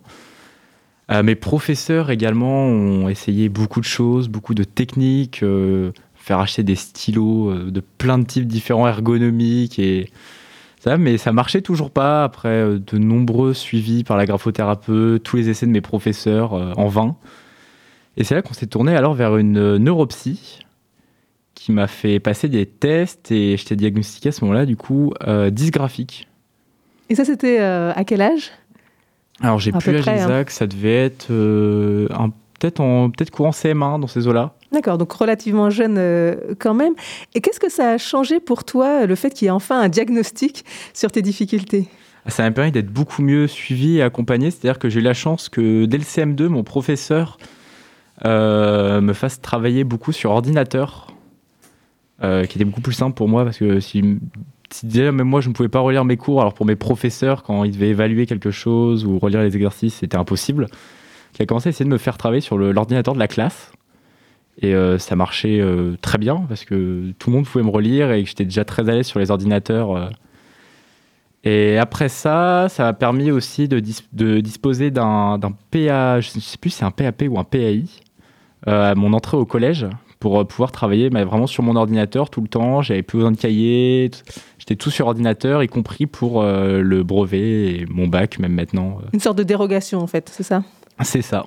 Et à part ça, est-ce que tu as été euh, suivi, bon, apparemment un professeur un peu innovant hein, qui a compris comment on pouvait contourner euh, la difficulté. Est-ce que tu as été suivi euh, à côté euh, finalement par les graphothérapeutes, etc., ou, ou tu as laissé tomber euh? Bah, la graphothérapeute, j'ai laissé tomber parce qu'elle pouvait plus rien pour moi euh, à ce niveau-là. Euh, j'ai eu le droit à une séance euh, d'ergothérapeute, donc pour euh, t'apprendre à taper vite sur un ordinateur, par exemple, mais il s'est révélé que j'en avais pas besoin. donc j'ai rapidement, vu que j'ai déjà une grande connaissance comment comment manier mon ordinateur, j'ai pas eu besoin de suivi spécifique à ce niveau-là. Et par la suite, dans tes études supérieures, est-ce que tu as rencontré des difficultés? Euh, actuellement, non. Dans l'école où je vais rentrer, de toute façon, déjà tout, tout le monde travaille sur ordinateur. Et j'ai eu la chance aussi bah, déjà d'être dans, un collège euh, adapté avec un dispositif spécial d'accompagnement pour les 10, où ça se passait sans trop de problèmes l'usage de l'ordinateur. Et même dans mon lycée, le LP2I, qui mise énormément sur l'utilisation de l'informatique, euh, finalement, ça changeait pas grand-chose, hormis pour les examens et le bac. Hmm. Est-ce que tu as euh, connu des incompréhensions de tes camarades de classe ou de tes professeurs, euh, mis à part voilà, ce, premier en primaire qui a compris comment euh, contourner le problème? Par la suite, est-ce que certains étaient un peu jaloux que toi, tu aies un ordinateur et pas eux, peut-être? Ah oui, oui, oui. Il y en a beaucoup qui ont essayé de faire des cirques pour avoir eux-mêmes un ordinateur en classe, mais il y en a un qui a réussi. D'ailleurs, je me rappelle un de mes camarades de classe qui a réussi à obtenir un ordinateur, mais qu'il a abandonné au bout d'un mois parce qu'il n'avait pas à l'utiliser. Et que tout le monde m'enviait d'avoir un ordinateur et que je devais leur répéter en fait que je préférais euh, pouvoir écrire normalement que avoir un ordinateur, que c'était bien plus simple. Alors, pour euh, l'emploi, tu es reconnu euh, comme travailleur handicapé? Euh, pas exactement. Pas exactement. non. Alors, raconte-nous quelle est la, la J'ai un la dossier à la. MDPH, je crois, je suis même pas sûr. Mais euh, je suis pas reconnu comme travailleur handicapé, mais euh, surtout qu'actuellement je travaille dans la photographie, donc j'ai pas spécialement besoin euh, de ça. Donc, pas besoin d'adaptation euh, pour l'instant dans le métier dans lequel, euh, auquel tu te destines, donc euh, photographe? Non, parce qu'en plus je suis à mon compte, donc ça ne pose pas de problème de ce côté-là. Et est-ce que tu as choisi ce métier par goût ou est-ce que justement euh, ces petites différences, tu t'es dit bon bah autant choisir un métier euh, qui me plaît mais qui en plus me permet euh, de pas de pas avoir ces difficultés-là, de pas avoir à écrire tout simplement? Non, c'est purement par, goût et par passion pour la photo que je me suis découvert tout petit. j'ai voulu me lancer là-dedans. Et aussi, l'avantage, c'est que maintenant, en 2021, euh, le, le papier devient limite un peu désuet. Donc, euh, je suis pas trop perdu, mais j'ai quand même une pensée euh, aux personnes qui étaient dysgraphiques dans les années 60, 70, où c'était méconnu et qui devaient faire avec. Oui, tu as un petit peu d'avance en- finalement sur les autres sur l'utilisation de l'ordinateur depuis tout petit.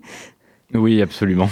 Ça devient presque euh, un plus. Est-ce que euh, quand, tu, euh, quand tu rencontres, euh, je sais pas, tes professeurs, tes employeurs, etc., est-ce que tu leur en parles de cette difficulté ou, ou est-ce que tu la masques tout simplement? Bah, avec les professeurs, j'ai pas eu spécialement le choix d'en parler parce que si je devais passer mes examens à l'écrit, ça aurait été un, un vrai fiasco. Mais euh, au niveau des professeurs, ça m'arrive, oui, bah, d'en parler et j'ai pas eu spécialement de, de problème euh, parce que j'ai eu de la chance, je sais pas, dans des établissements qui étaient sensibilisés à ça. J'ai eu quand même des, en collège une professeure de maths qui avait beaucoup de mal avec le fait que j'utilise l'ordinateur et qui voulait absolument me faire écrire euh, que bah, ça passait pas. et- Donc les notes suivaient pas forcément. Absolument. Ok, eh bien, un grand merci euh, Ethan d'avoir pris le temps de, témoigner euh, pour nous. Vous êtes toujours à l'écoute de Radio Pulsar pour notre émission spéciale à l'occasion du Festival des Accessifs. Nous parlons handicap et emploi. Et Pierre Courtois, vous avez souhaité nous proposer un petit point juridique. Quand on me dit emploi et personnes en situation de handicap, je pense directement à la RQTH. Le nom complet, c'est reconnaissance en qualité de travailleur handicapé. C'est une reconnaissance fournie par la Maison départementale des personnes handicapées, la MDPH. Elle permet à une personne handicapée de pouvoir travailler dans des conditions plus dignes que si elle n'avait pas cette reconnaissance. Je m'explique. Une personne en situation de handicap est comme tout le monde. Elle a le droit de se nourrir, de se loger, de dormir, d'avoir un train de vie décent, bref, de vivre. Euh, pour cela, il faut parfois travailler. Mais les personnes en situation de handicap ont pour certaines des difficultés à travailler de manière classique. Et dans ce cas, on a plusieurs options quant à la capacité de compréhension de l'entreprise qui emploie. Pour éviter que la personne en situation de handicap ne soit malmenée, la loi s'est positionnée. Concrètement, les MDPH fournissent, sous dépôt de dossier, une URQTH pour la personne salariée. Cette reconnaissance implique plusieurs choses. D'abord, l'entreprise est financièrement aidée par l'État pour aménager le poste de travail des salariés en situation de handicap. Aussi, concernant le salaire de la personne en question, L'entreprise perçoit également des aides de l'État. Cela permet donc de faciliter l'emploi des personnes en situation de handicap. Et, et si on prend l'exemple d'une personne en fauteuil roulant, eh bien l'entreprise pourra avoir des aides afin de rabaisser son bureau, de rabaisser les poignées de porte, d'agrandir les portes ou encore de financer un ascenseur. Dans la loi, les entreprises ont aussi une obligation légale d'avoir un minimum de 6% de salariés en situation de handicap. Et ces fameuses et fameux salariés sont décomptés à partir, entre autres, des RQTH. On ne doit pas rentrer dans le détail, mais le principe est ici. Alors, tout cela est rentré dans la loi en 2005. Nous pouvons discuter longuement de beaucoup de choses. Et vous me connaissez assez pour savoir que je suis tout à fait apte à critiquer le traitement des personnes en situation de handicap dans notre pays. Nous ne sommes pas les plus à plaindre, mais nous vanter serait un peu trop présomptueux. Cependant, il faut reconnaître que la loi a le mérite de mettre les choses au clair. Elle ne laisse pas tellement le choix aux entreprises. Il faut savoir que si l'entreprise n'atteint pas les 6%, elle peut s'exposer à des sanctions. Après, il est possible que les entreprises n'aient pas les moyens de recruter une personne en situation de handicap. C'est effectivement vrai. Je n'ai pas d'exemple, mais cela me semble tout à fait plausible. Alors dans ce cas, il ne faut pas les sanctionner. De plus, à notre époque, ces enjeux deviennent de plus en plus connus dans la société. Je pense donc sincèrement que certaines clientes et certains clients sont sensibles au fait qu'une entreprise emploie des personnes en situation de handicap. Et cela pourrait les encourager à consommer dans ce genre d'entreprise. C'est donc d'une certaine manière gagnant-gagnant pour les deux parties. Il faut donc développer ces mesures et aller plus loin. Je ne pouvais pas m'empêcher d'évoquer l'allocation adulte handicapé dans cette chronique, autrement appelée l'AAH. La mesure a fait débat dernièrement et il lui faut lui rendre hommage. Certaines personnes en situation de handicap sont dans l'incapacité de travailler pour différentes raisons. Alors elles perçoivent l'AAH. Cette allocation est malheureusement aujourd'hui conjugalisée. Ça signifie que votre allocation va varier en fonction du revenu de votre conjoint ou de votre conjoint. De nombreuses associations en demandent la déconjugalisation, mais le gouvernement a refusé encore une fois dernièrement. Actant alors qu'il valait mieux être handicapé et célibataire plutôt qu'handicapé et en couple. À quelques mois d'une élection présidentielle légèrement importante, espérons que cela pourrait ouvrir les yeux à un certain nombre de personnes. Avant d'accueillir nos prochains invités, je vous propose quelques chiffres issus d'une étude réalisée par l'Observatoire de l'emploi en Nouvelle-Aquitaine qui sont parus en juin 2021. 46 600 demandeurs d'emploi sont bénéficiaires de l'obligation d'emploi, dont près de 2872 dans la Vienne. C'est à peu près 9,2% de l'ensemble des demandeurs d'emploi, un taux un peu plus élevé que la moyenne française. Alors le Code du travail dresse la liste des catégories de personnes bénéficiaires de l'obligation d'emploi. Sont concernés entre autres et sous condition les travailleurs reconnus handicapés, les victimes d'accidents du travail ou de maladies professionnelles ayant une incapacité permanente ou encore les titulaires d'une pension d'invalidité. Le nombre de bénéficiaires diminue globalement sur un an entre juin 2020 et 2021 grâce notamment à la mobilisation des acteurs de l'insertion. Les demandeurs d'emploi bénéficiaires de l'obligation d'emploi sont plus âgés que les autres et sont davantage touchés par le chômage de longue durée. On constate aussi parmi les freins à l'emploi qu'ils ont en moyenne un niveau de formation inférieur et une mobilité moindre. On accueille tout de suite euh, Benoît Bigot, directeur de la communication interne, et Olivier Villano, directeur en charge de la prévention et des risques professionnels pour Grand Poitiers. Bonjour à tous les deux. Bonjour. Bonjour. Merci d'être avec nous pour nous parler euh, un petit peu de ce qui se passe au sein de Poitiers et Grand Poitiers. Une convention a été signée avec le FIPHFP. Alors c'est terrible parce qu'il y a toujours plein d'acronymes euh, dans le domaine du handicap. C'est le Fonds pour l'insertion des personnes handicapées dans la fonction publique. C'était déjà en 2010. Euh, qu'est-ce que ça a permis de mettre en place à l'époque? Euh, ce que ça a permis de mettre en place, en fait, c'est le suivi de toutes les, personnes en situation de handicap. Parce que le fonds, le FIPHFP, en fait, met à disposition une subvention. Donc, il se répartit sur euh, trois, thèmes, principaux, pardon, qui sont donc l'information, communication, le recrutement et, le maintien dans l'emploi. en ce qui concerne le maintien dans l'emploi, c'est tout type de maintien. Ça peut être du matériel, du mobilier, ça peut être de la formation, ça peut être un accompagnement professionnel. Et euh, cette subvention, celle que nous touchons cette année, c'est la troisième que nous avons touchée. Euh, les principales dépenses qui concernent en fait cette subvention, cette année en tout cas, ça reste des, dépenses pour domicile travail. C'est-à-dire c'est des mises en place en fait d'un partenariat avec une organisation qui va donc chercher des personnes chez eux, et chez elles en tout cas, et qui les ramène donc à leur travail, deux fois par jour. Combien d'agents au sein de la collectivité aujourd'hui et combien de bénéficiaires de l'obligation d'emploi? Est-ce que vous avez euh, ce ratio? Alors le nombre, de, le nombre de personnes dans la collectivité, euh, oui, ça je peux vous le dire. Donc euh, Ville et Grand Poitiers. Hein. Mhm. si je l'ai noté quelque part, oui. Toutes les petites fiches. voilà, je vais vous le dire tout de suite. Donc il y a 2883 personnes, donc Ville et Grand Poitiers, et nous avons sur la ville 73 personnes handicapées et au, et au Grand Poitiers 102. C'est-à-dire qu'on on est au-dessus des 6%. C'est ça, il y a une obligation qui est à 6%. Vous êtes plutôt euh, autour de 7%. Hein, Aujourd'hui, c'était en combien de temps vous avez réussi à atteindre cet objectif Est-ce que c'était un objectif et est-ce que l'objectif ce serait même d'aller au-delà de, de, ces chiffres-là? Alors avec la première subvention qui était donc en 2010, on était en dessous des 6%. Et c'est, on a basculé en fait en 2014 pour la ville à 6,39 et pour Grand Poitiers en 2016 avec 7%. Donc le but, c'est bien sûr de dépasser, ou disons, de s'approcher au moins des 7% euh, pour euh, continuer, disons, la progression et l'intégration des personnes en situation de handicap dans la collectivité. Et peut-être atteindre ce chiffre des 9% qui correspond euh, à notre territoire. Voilà, pour toutes les personnes demandeurs, demandeuses d'emploi. comment vous recrutez ces personnes? Est-ce qu'il y a une stratégie qui s'est mise en place? Au niveau du recrutement, il n'y a pas de stratégie en fait. Il y, a, des offres d'emploi qui sont faites. Elles sont ouvertes bien sûr à tout, type de personnes, y compris les personnes en situation de handicap. Et le choix se fait à la fin sur le meilleur profil de poste, le meilleur jury. Mais vous adaptez ah éventuellement si c'est une personne en situation de handicap. Alors racontez-nous justement la suite. Alors vous recrutez cette personne, elle est en situation de handicap, mais ses compétences correspondent parfaitement euh, au poste. Comment se passe l'après? Alors déjà, il faut qu'elle se fasse reconnaître effectivement en, en tant que travailleur handicapé. Ensuite, elle passe par la médecine préventive, qui va faire une préco pour pouvoir installer son poste de travail ou pour euh, lui mettre à disposition un certain nombre d'aides. Euh, ces aides, en fait, on va voir si on peut les mettre en place tout de suite, c'est-à-dire via euh, certains services qui vont acheter du matériel ou qui vont mettre en place de la formation particulière. Sinon, on fait appel à des organismes extérieurs, type Diapason, qui vont nous fournir une, une aide à l'adaptation du poste de la personne. Quel est justement ce lien avec les organismes extérieurs? Il n'y a pas forcément en interne euh, les compétences pour pouvoir adapter les postes, c'est ça?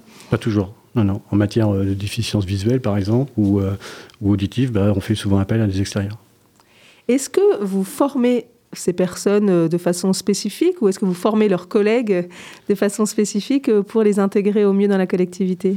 Alors on fait les deux. On forme la personne si c'est nécessaire, en tout cas pour nous, que pour tous les outils qu'elle devra utiliser, etc. Et puis on forme aussi, on essaye d'apporter une information ou une formation, en tout cas, euh, aux personnes qui vont travailler avec elles. Alors dans euh, la convention que vous avez signée, donc que vous avez renouvelée hein, euh, plusieurs fois avec le Fonds pour l'insertion des personnes handicapées dans la fonction publique, il y a des priorités que vous vous êtes fixées. Est-ce que vous pouvez revenir sur ces priorités? Alors le maintien dans l'emploi, mmh. c'est sûr. Le recrutement, et puis aussi toute la partie communication, euh, toutes les campagnes d'information qu'on peut faire de manière pour, euh, pour faciliter l'intégration de ces personnes dans les collectivités. Justement, peut-être que vous voulez euh, compléter sur, sur cette communication. la communication qu'on adresse aux, agents depuis 2010, hein, on a effectivement inauguré cette, cet aspect de la prise de parole vers les agents euh, avec la toute première convention euh, qu'on a signée avec le FIP-HFP, euh, donc avec comme vocation, comme vertu principale, de sensibiliser l'ensemble des agents à la question du handicap. Parce qu'au-delà des statistiques et de l'intention évidemment d'atteindre ou de dépasser le taux de 6% de, des bénéficiaires d'obligations d'emploi, évidemment, il s'agissait aussi de faire passer un certain nombre de messages autour du handicap, autour du handicap visible ou invisible, et bien sûr par rapport à l'acceptation des situations euh, par des salariés eux-mêmes qui pouvaient être dans des situations avec des pathologies, mais sans la reconnaissance de travailleurs handicapés, et au-delà de ces personnes, euh, de, des équipes hein, euh, accueillantes ou dans l'entourage en tout cas de personnes qui, comme, comme le témoin précédent l'indiquait tout à l'heure, peuvent encore aujourd'hui percevoir certaines adaptations de poste comme un privilège euh, et non pas comme une compensation d'un handicap. Donc les messages à faire passer sont à destination de l'ensemble de ces publics. On a frappé un, coup assez fort effectivement il y a quelques années pour, pour euh, lancer le dispositif et je pense que ça a contribué au fait qu'effectivement on a réussi à atteindre et, dépasser les 6% ça s'est petit à petit amenuisé. Euh, euh, la crise sanitaire euh, a évidemment mis fin à, ces dispositifs-là. Mais l'intention, c'est dès 2022 de reprendre la parole sur le sujet à la fois de la nouvelle convention, mais aussi de phénomènes hein, ou de comportements, en tout cas. pas forcément qu'on observe, mais en tout cas qu'on n'a vraiment pas envie de, constater chez nous et qu'il faut effectivement ben, voilà, désamorcer avant même qu'ils n'apparaissent. Vous dites frapper un grand coup, par quoi ça s'est traduit? Comment vous avez réussi à, communiquer sur ces questions-là? On a conçu une, campagne de communication pour prendre la parole sur le handicap, sur un axe qui, euh, consistait à dire ça peut arriver à tout le monde, hein, d'expliquer qu'effectivement le handicap c'est pas une situation à un instant donné, ça peut être quelque chose qu'on va contracter par, à, force de travail, hein, par le par le, fait de, de posture ou de certains, certains métiers, que ça peut être des pathologies euh, que l'on a et qui ne se déclarent pas tout de suite, que effectivement il faut considérer que 80% au moins des handicaps sont des handicaps invisibles euh, et que soi-même on peut ne pas être conscient du handicap. Enfin voilà, à nouveau, hein, comme le témoignage précédent, euh, où bah, c'est pas c'est pas c'est pas intuitif, c'est pas inné. Donc prendre conscience de toutes ces situations-là et les accepter et sensibiliser également au fait que ben, il peut y avoir des métiers pour lesquels un handicap peut devenir vraiment gênant tous les métiers chez nous ne peuvent pas être compensés par du matériel informatique, euh, à nouveau, comme le témoignage précédent. Donc, dans ce cas-là, c'est l'organisation du travail, c'est la solidarité euh, entre collègues, euh, c'est le fait de réinventer de nouvelles formes de, coopération, de collaboration qui font la différence. Donc, c'est un état d'esprit, en fait, qu'il faut partager avant même que de mettre en place des dispositifs dire, opérationnels, pratiques.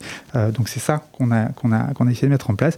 Et ça s'est traduit par des campagnes d'affichage par quelques émissions euh, de radio, de web télé à l'époque, euh, des vidéos qu'on a diffusées en interne, le fait que ce que l'on fait en interne au bénéfice des agents puisse être relayé justement à l'occasion des festivals des accessifs vers le grand public. Voilà, c'est tout ça qu'on a essayé de coordonner euh, et que ben, on va reconduire et puis j'espère démultiplier à partir de l'année prochaine.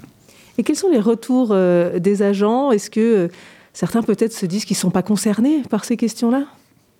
Oui, nécessairement, bien sûr.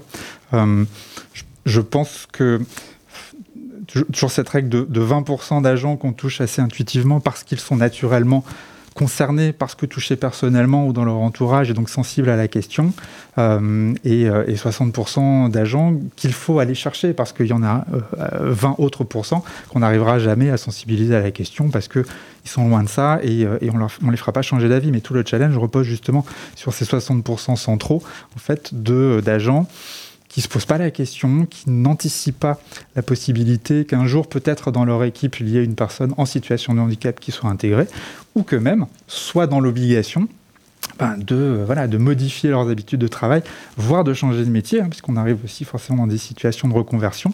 Euh, et, c'est cet accompagnement-là qu'on veut aussi valoriser, de se dire que euh, ben, on, peut euh, fabriquer son handicap à force d'un métier dont la pratique n'est pas forcément bien, euh, maîtrisée. Et là, c'est tout le travail, de, tout le talent d'Olivier que d'agir sur ces aspects de prévention pour éviter l'apparition de handicap. Donc il y, a non seulement le bon accueil fait par les agents à l'information, maintenant je pense qu'il y a aussi certains agents qui se sont, sont devenus sensibles à la question, qui ont accepté euh, de contracter la, reconnaissance de travailleurs handicapés ou qui ont accepté euh, de, poursuivre euh, vers une reconversion vers d'autres métiers pour éviter qu'une pathologie les empêche définitivement d'exercer leur métier initial.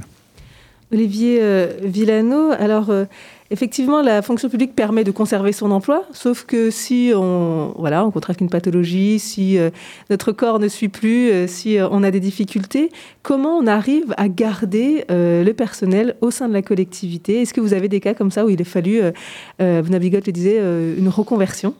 Oui, il y a eu des, agents qui n'ont vraiment pas pu continuer disons, leur métier et qui ont été obligés donc de migrer vers un autre métier. Donc pour ça, on a une formation, il y a une somme qui est donc réservée à la formation de ces personnes-là de manière à pouvoir les maintenir dans l'emploi. On a aussi des personnes qui euh, comment, euh, euh, sont, ont vraiment, sont vraiment en situation de handicap assez compliquée. Du coup, là, on essaie de mettre en place une aide professionnelle. Carrément, c'est donc un deuxième agent qui vient pour faire exercer une partie des tâches que la personne ne peut plus exercer. Et ça permet de la maintenir dans son emploi. Est-ce qu'il y a des domaines, effectivement, où euh, c'est plus facile d'adapter euh, les postes, certains de vos services, et d'autres services où là, vous n'avez pas la capacité d'accueillir euh, des personnes en situation de handicap? Bah, toute la partie, tous les travaux, enfin tous les métiers qui ont une partie administrative relativement importante entre, disons, le mobilier à hauteur variable, les sièges, les, claviers, les claviers spéciaux, etc., même les souris. Euh, ça, ça va, on arrive euh, facilement, enfin facilement, pas toujours, mais en tout cas, on arrive à adapter le travail. Par contre, quand on tombe sur des problématiques un peu plus techniques, type euh, service technique, où la personne ne peut plus lever ou pousser, ou etc., des fois c'est plus compliqué. Ou alors, il faut vraiment adapter le travail, il faut trouver peut-être des missions différentes. On a des personnes qui, ont, qui sont reconnues travailleurs handicapés parce qu'ils ont des problèmes de dos, on va dire, assez importants. En fait, on, les forme peut-être pour faire de la formation à leur métier, ce qui est beaucoup plus, euh, ce qui est valorisant pour eux en même temps et qui nous permet aussi de faire euh, des formations en interne. Alors vous disiez, là, la convention euh, arrive à son terme hein, cette année, nouvelle convention euh, l'année prochaine. Est-ce que vous y mettrez des nouveaux objectifs? Est-ce que euh, vous avez euh, comme ça des, des nouvelles envies euh, pour, euh, pour accueillir euh, ces personnes en situation de handicap ou, ou les maintenir dans leur poste? Alors déjà, on va essayer, disons, de, de- de- de refaire une campagne de communication comme celle qui avait été faite en 2010, 2008 2010. 10. Euh, on refaire une, campagne de, communication, justement, pour resensibiliser les gens qui ont peut-être perdu un peu ça de, vue. Euh, on va aussi peut-être voir si on peut développer un volet plus important sur la partie télétravail. C'est-à-dire de permettre, disons, à des agents qui sont en situation euh, difficile pour pouvoir se déplacer, euh, plutôt que de les faire se déplacer pour venir travailler, voir si on peut les mettre en télétravail et du coup maintenir, le lien professionnel, en essayant de ne pas oublier bien sûr le lien social, puisque le télétravail a une problématique, c'est qu'on a tendance à se couper un peu du, du lien social quand on est trop longtemps en télétravail. Et puis aussi essayer de peut-être de relancer par la campagne de communication en fait euh, notre participation à d'autres d'autres d'autres situations type duodé ou autre. Vous le disiez, euh, la question DOD, on y, reviendra juste après, hein, mais la question de la mobilité, euh, c'est très important hein, pour, euh, pour toutes ces personnes en situation de handicap. Est-ce que cette situation Covid avec télétravail imposé, est-ce que ça a été une opportunité justement pour penser la suite et réimaginer d'autres façons de, travailler avec ces personnes-là? Ah Oui, tout à fait, mais même une façon de travailler pour tout le monde d'ailleurs, parce que vraiment le télétravail c'est quelque chose qui était plutôt nouveau euh, au sein de, la collectivité. Donc oui, bien sûr, ça amène plein de nouvelles pistes de, recherche ou de travail et euh, d'adaptation en tout cas. Merci beaucoup euh, à tous les deux, Benoît Bigotte et Olivier Villano, donc de Poitiers Grand Poitiers, d'être venus avec nous nous parler de, ce qui se passe au sein de la collectivité pour l'accueil des personnes en situation de handicap. On continue en musique avec Stromae, son dernier titre qui parle de ces personnes qui travaillent mais qu'on ne voit pas forcément. Ça s'appelle Santé. À ceux qui n'en ont pas. Rosa, Rosa, quand on fout le bordel, tu nettoies. Et toi, Albert, quand on trinque, tu ramasses les verres. Céline, Bataire, toi tu te prends des vestes au vestiaire. Arlette, arrête. Toi la fête, tu la passes aux toilettes. Et si on célébrait ceux qui ne célèbrent pas? Pour une fois, j'aimerais lever mon verre à ceux qui n'en ont pas. À ceux qui n'en ont pas.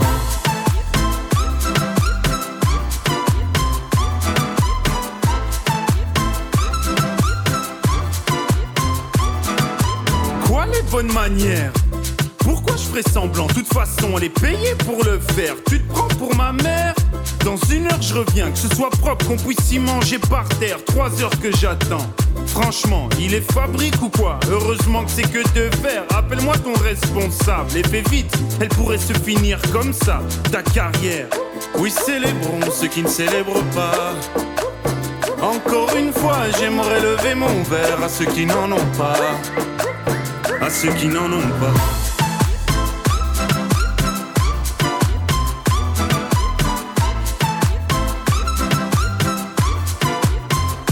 Qui n'en ont pas.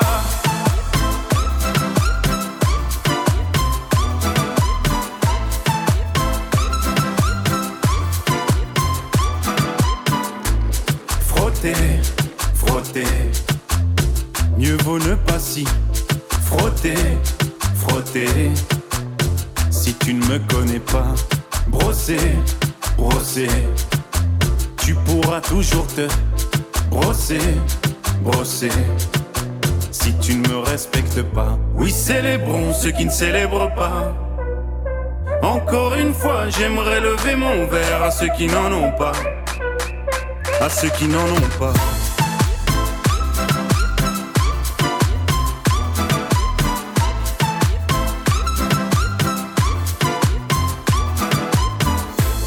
Pilote d'avion ou infirmière, chauffeur de camion, hôtesse de l'air, boulanger ou marin pêcheur, un verre aux champions des pires horaires, aux jeunes parents bercés par les pleurs, aux insomniaques de profession.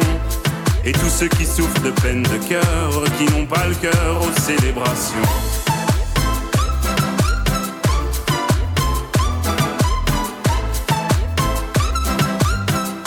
Qui n'ont pas le cœur aux célébrations.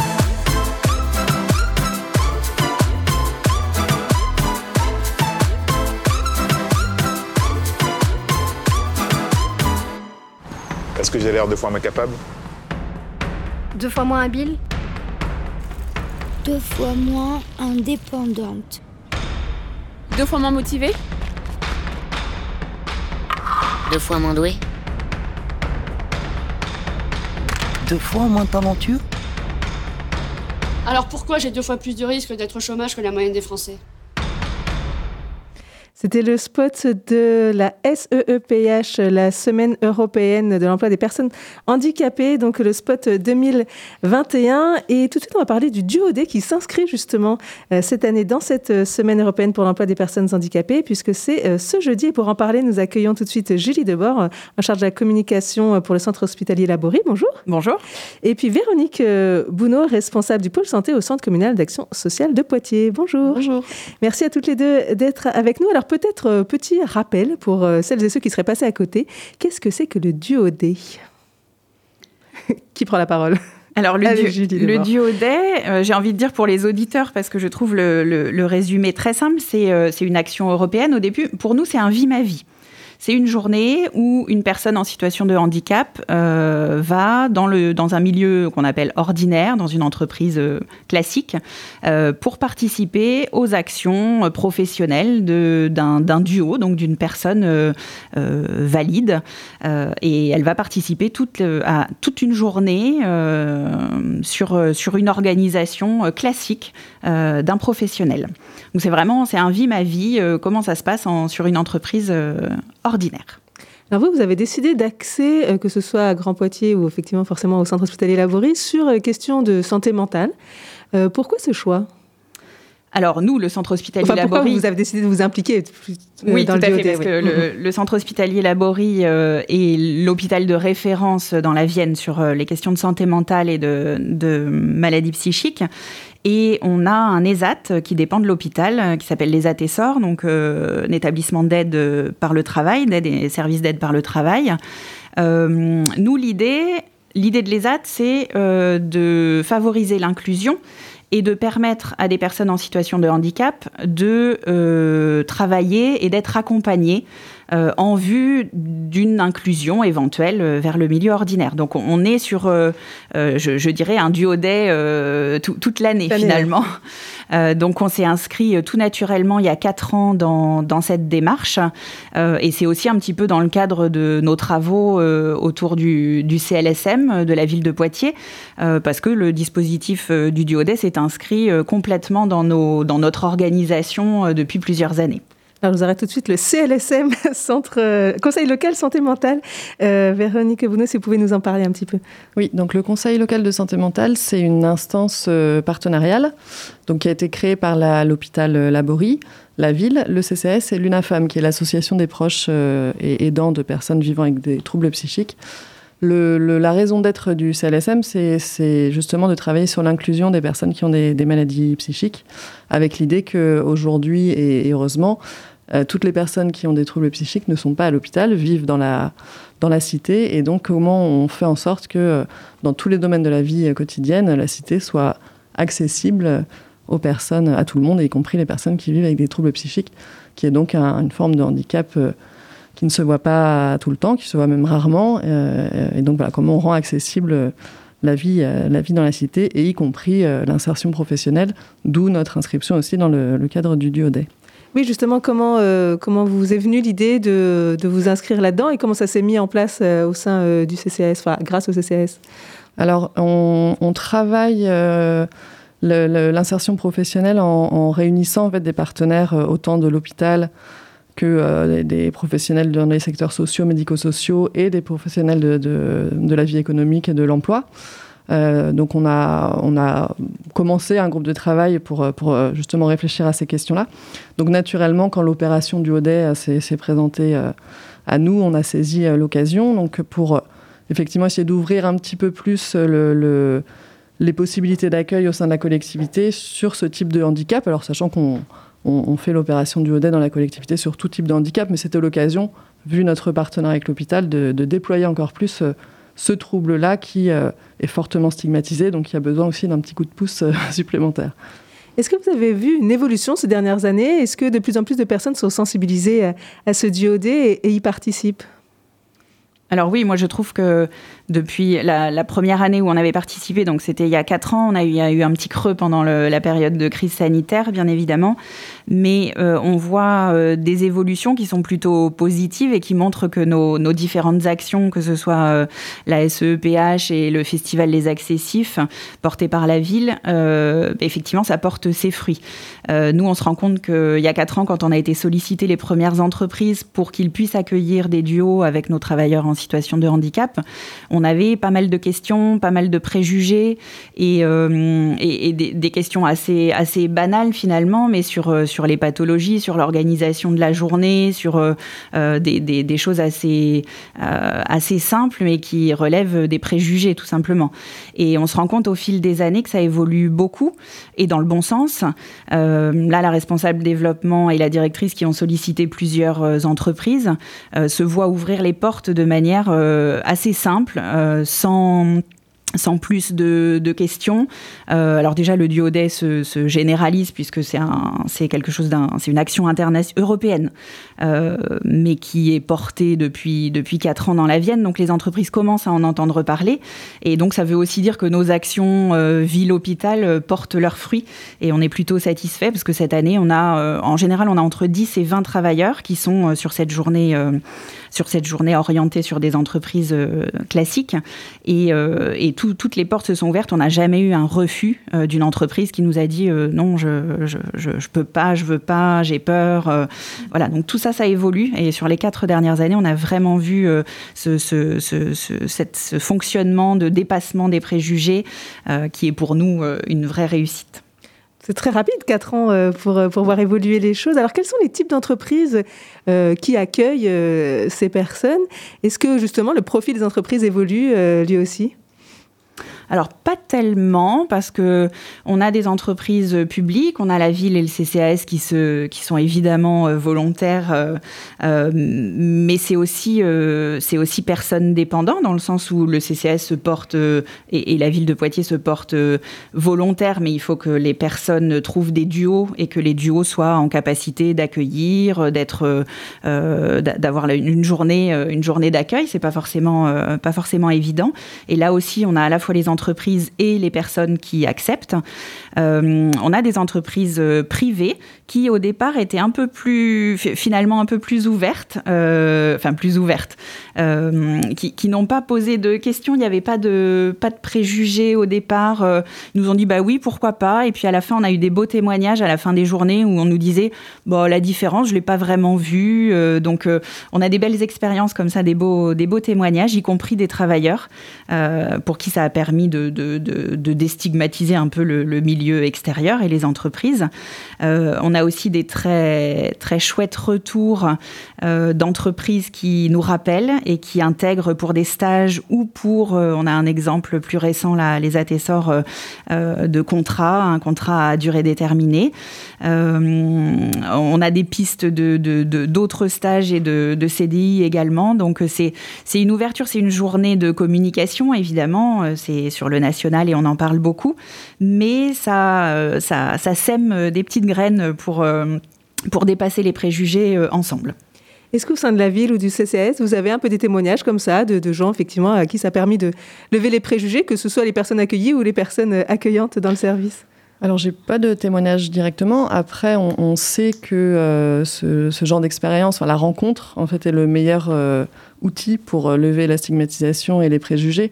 Donc c'est aussi pour ça qu'on s'est embarqué dans cette histoire-là, c'est que euh, quand, on, est au contact de, ce qui finalement reste assez éloigné quand on n'y va pas directement, ça, le, ce premier contact fait qu'on voit déjà les choses différemment. Donc, euh, donc voilà, j'ai pas forcément de témoignage parce que, parce que je ne sais pas d'où partaient les gens, est-ce qu'il y avait des préjugés, pas des préjugés? Mais en tout cas, c'est un outil à, côté de beaucoup d'autres qu'on mobilise dans le cadre du CLSM pour lutter contre cette stigmatisation, c'est vraiment un axe fort avec lequel on travaille avec une trentaine de partenaires sur la, sur la ville. C'est voilà, vraiment un, un outil très important pour lutter contre cette discrimination. Alors un jour c'est court, mais bon, vous le disiez, ça permet quand même au moins de, semer un petit peu des, graines et puis euh, par la suite peut-être de proposer des choses sur le plus long terme.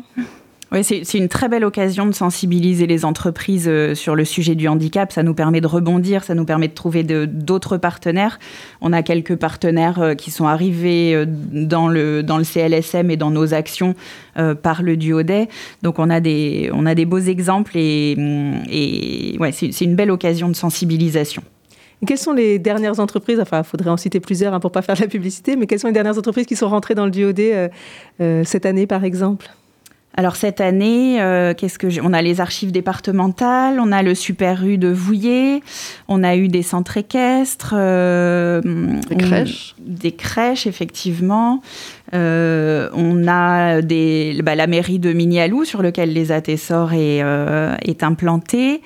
Euh, mais on a, voilà, on a un vrai mélange public-privé et ça, je trouve ça chouette parce qu'on a souvent cette, euh, cette, cette barrière euh, ou ce sentiment de dire évidemment le, le, public va accueillir plus facilement. Eh bien non, les privés s'y mettent aussi et on a des, des, des, des, belles, des beaux exemples de réussite. Alors, on le disait l'année dernière, ça a été un petit peu en dessous, forcément à cause du Covid. Cette année, apparemment, ça repart. Quelles sont vos ambitions pour les années à venir? aller encore plus loin, encore plus de monde. Alors, au niveau du, du, CLSM, en tout cas, c'est de pouvoir travailler au-delà du duodet, de pouvoir travailler aussi sur de la formation des employeurs, sur du repérage, parce qu'il y a effectivement les personnes qui vivent avec des troubles psychiques qui sont diagnostiqués et qui peuvent rentrer dans différents dispositifs, dont le duodet. Et après, il y a toute la problématique des personnes qui, qui ne sont pas diagnostiquées, parce qu'on a aussi cette problématique-là, qui sont, ce sont des maladies euh, sur lesquelles... Euh, euh, il, peut, il peut y avoir, alors je ne sais pas si on peut parler de déni, mais en tout cas, il peut y avoir de longues périodes de temps où, on voit bien que les personnes ne fonctionnent pas comme tout un chacun, mais il n'y a pas forcément de diagnostic, donc il n'y a pas forcément de prise en charge euh, adaptée. Donc c'est aussi pouvoir travailler tout ça avec les employeurs. Euh, et puis ben voilà, aller encore plus loin que, que, cette opération du ODE. Vous voulez rajouter un mot? Oui, effectivement, sur la sur l'organisation de, de, la communication de l'hôpital, nous du centre hospitalier Laborie, euh, on est sur ces questions de déstigmatisation auprès du grand public euh, qui sont très importantes.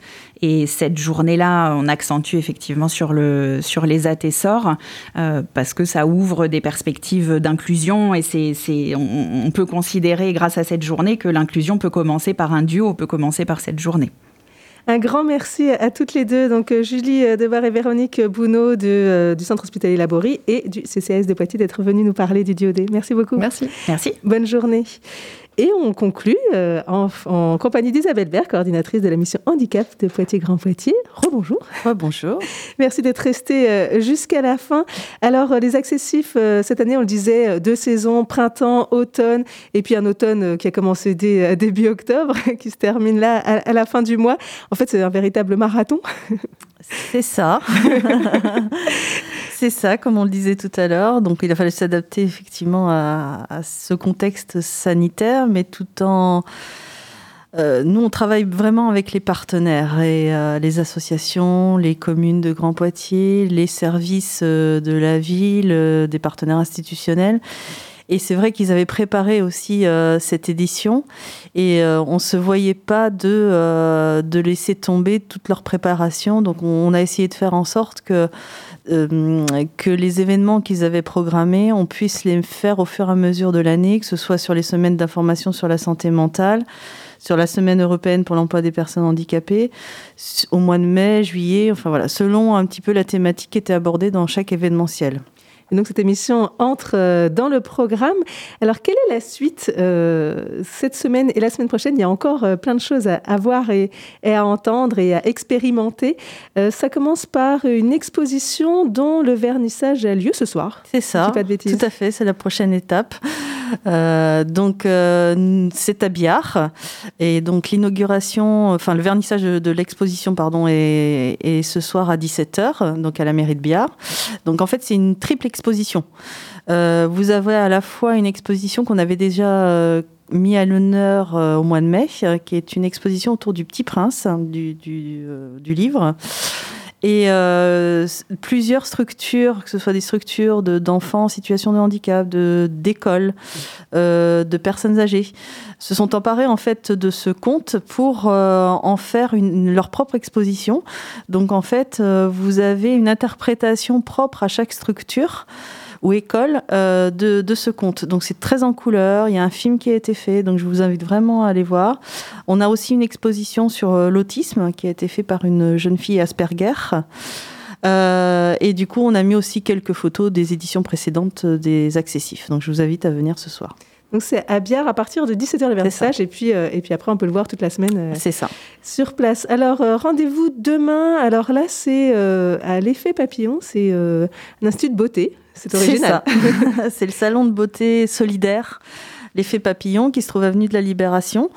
Euh, donc en fait, c'est un salon de beauté qui n'est pas comme les autres, on va dire ça comme ça, où euh, des personnes qui ont peu de revenus peuvent aller se faire coiffer, se faire faire des séances d'esthétique, euh,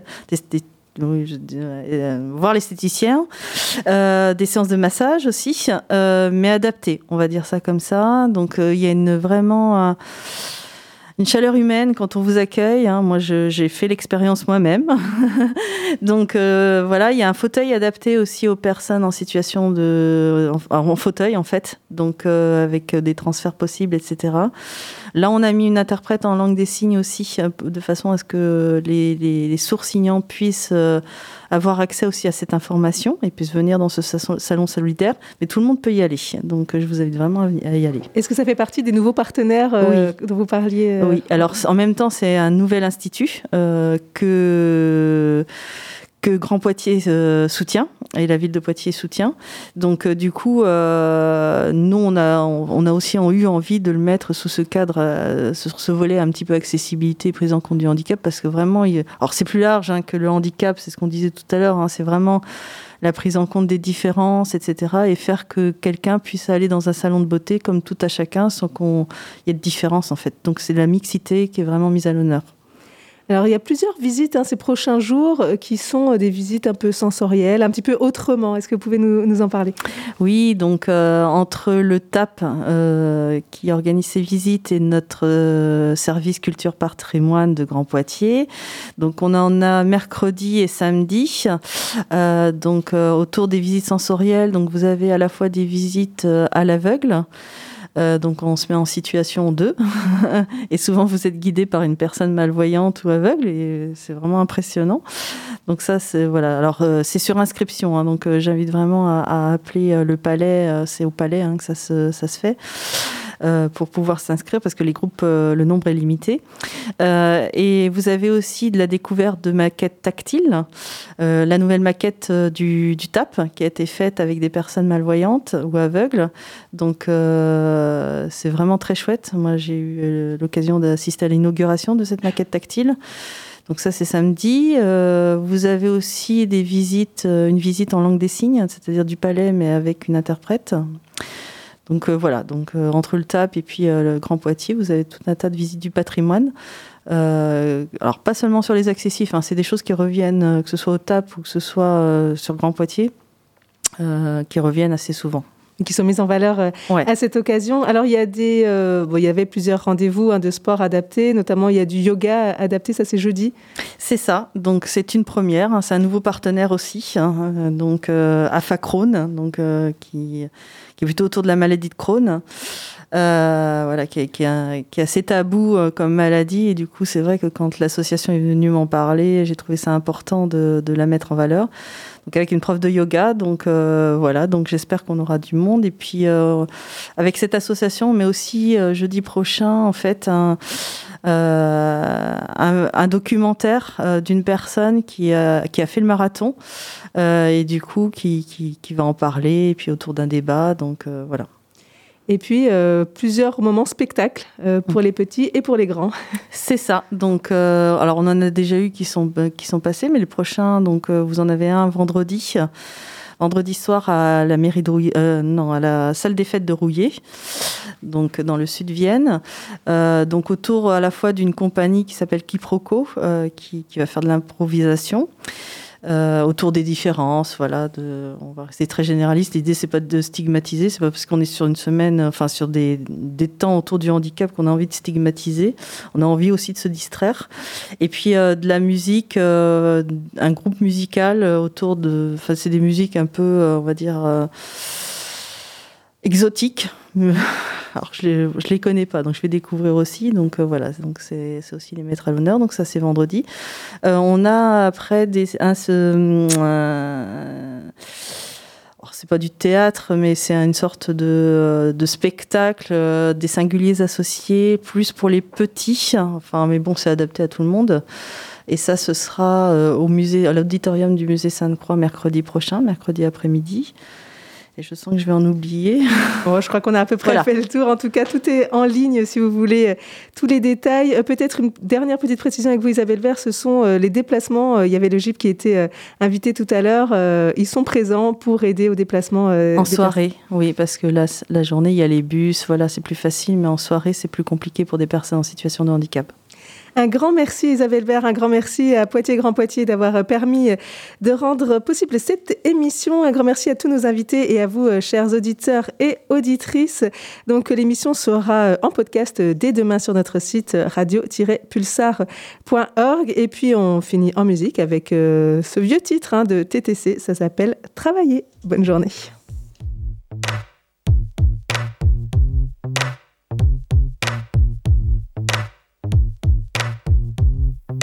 J'aime bien travailler, mais ça dépend des jours. Il y a des jours pour et des jours pour pas travailler. J'aime bien travailler, mais j'aime bien dormir aussi. Ce que je préfère, c'est quand je travaille au lit. J'aime bien travailler, mais le week-end je me la coule douce. Sirotant ce vin délicieux, merguez et couscous. J'aime bien travailler. Est-ce que t'aimes bien travailler? J'aime énormément l'argent, c'est pourquoi j'aime bien travailler. D'accord, ne compte pas sur nous. Faut qu'on remplisse ton emploi du temps et c'est trop. T'es dégoûté? Tu fais une drôle de tête. Nous on va jamais en vacances, on est des fous. Ne compte pas sur nous. Faut qu'on remplisse ton emploi du temps et c'est trop. T'es dégoûté? Tu fais une drôle de. C'est parce que t'es c'est continue là où tu t'arrêtes.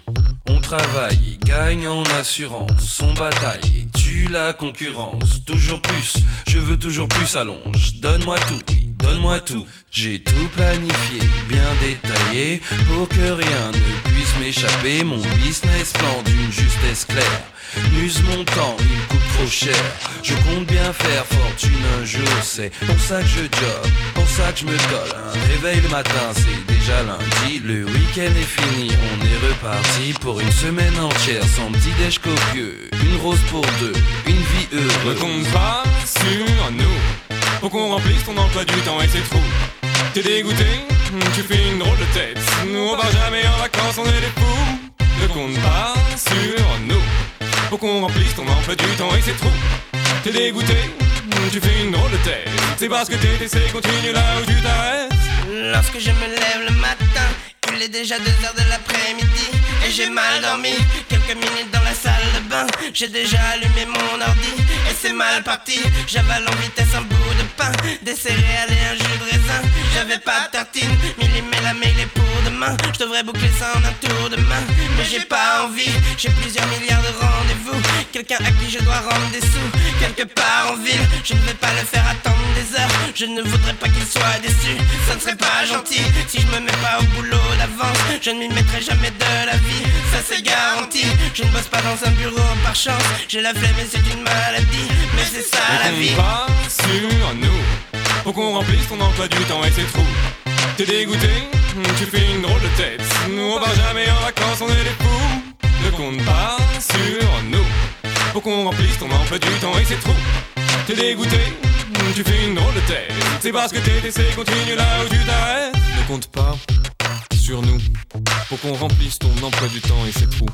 T'es dégoûté, tu fais une drôle de tête. Nous on part jamais en vacances, on est des fous.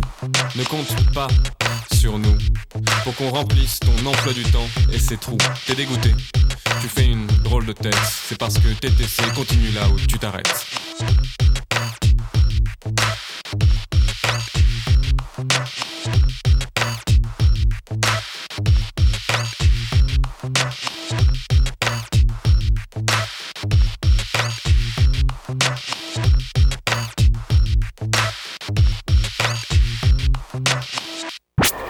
Nous représentons une goutte de paresse dans un océan de labeur. Ah, voilà. Tu ça.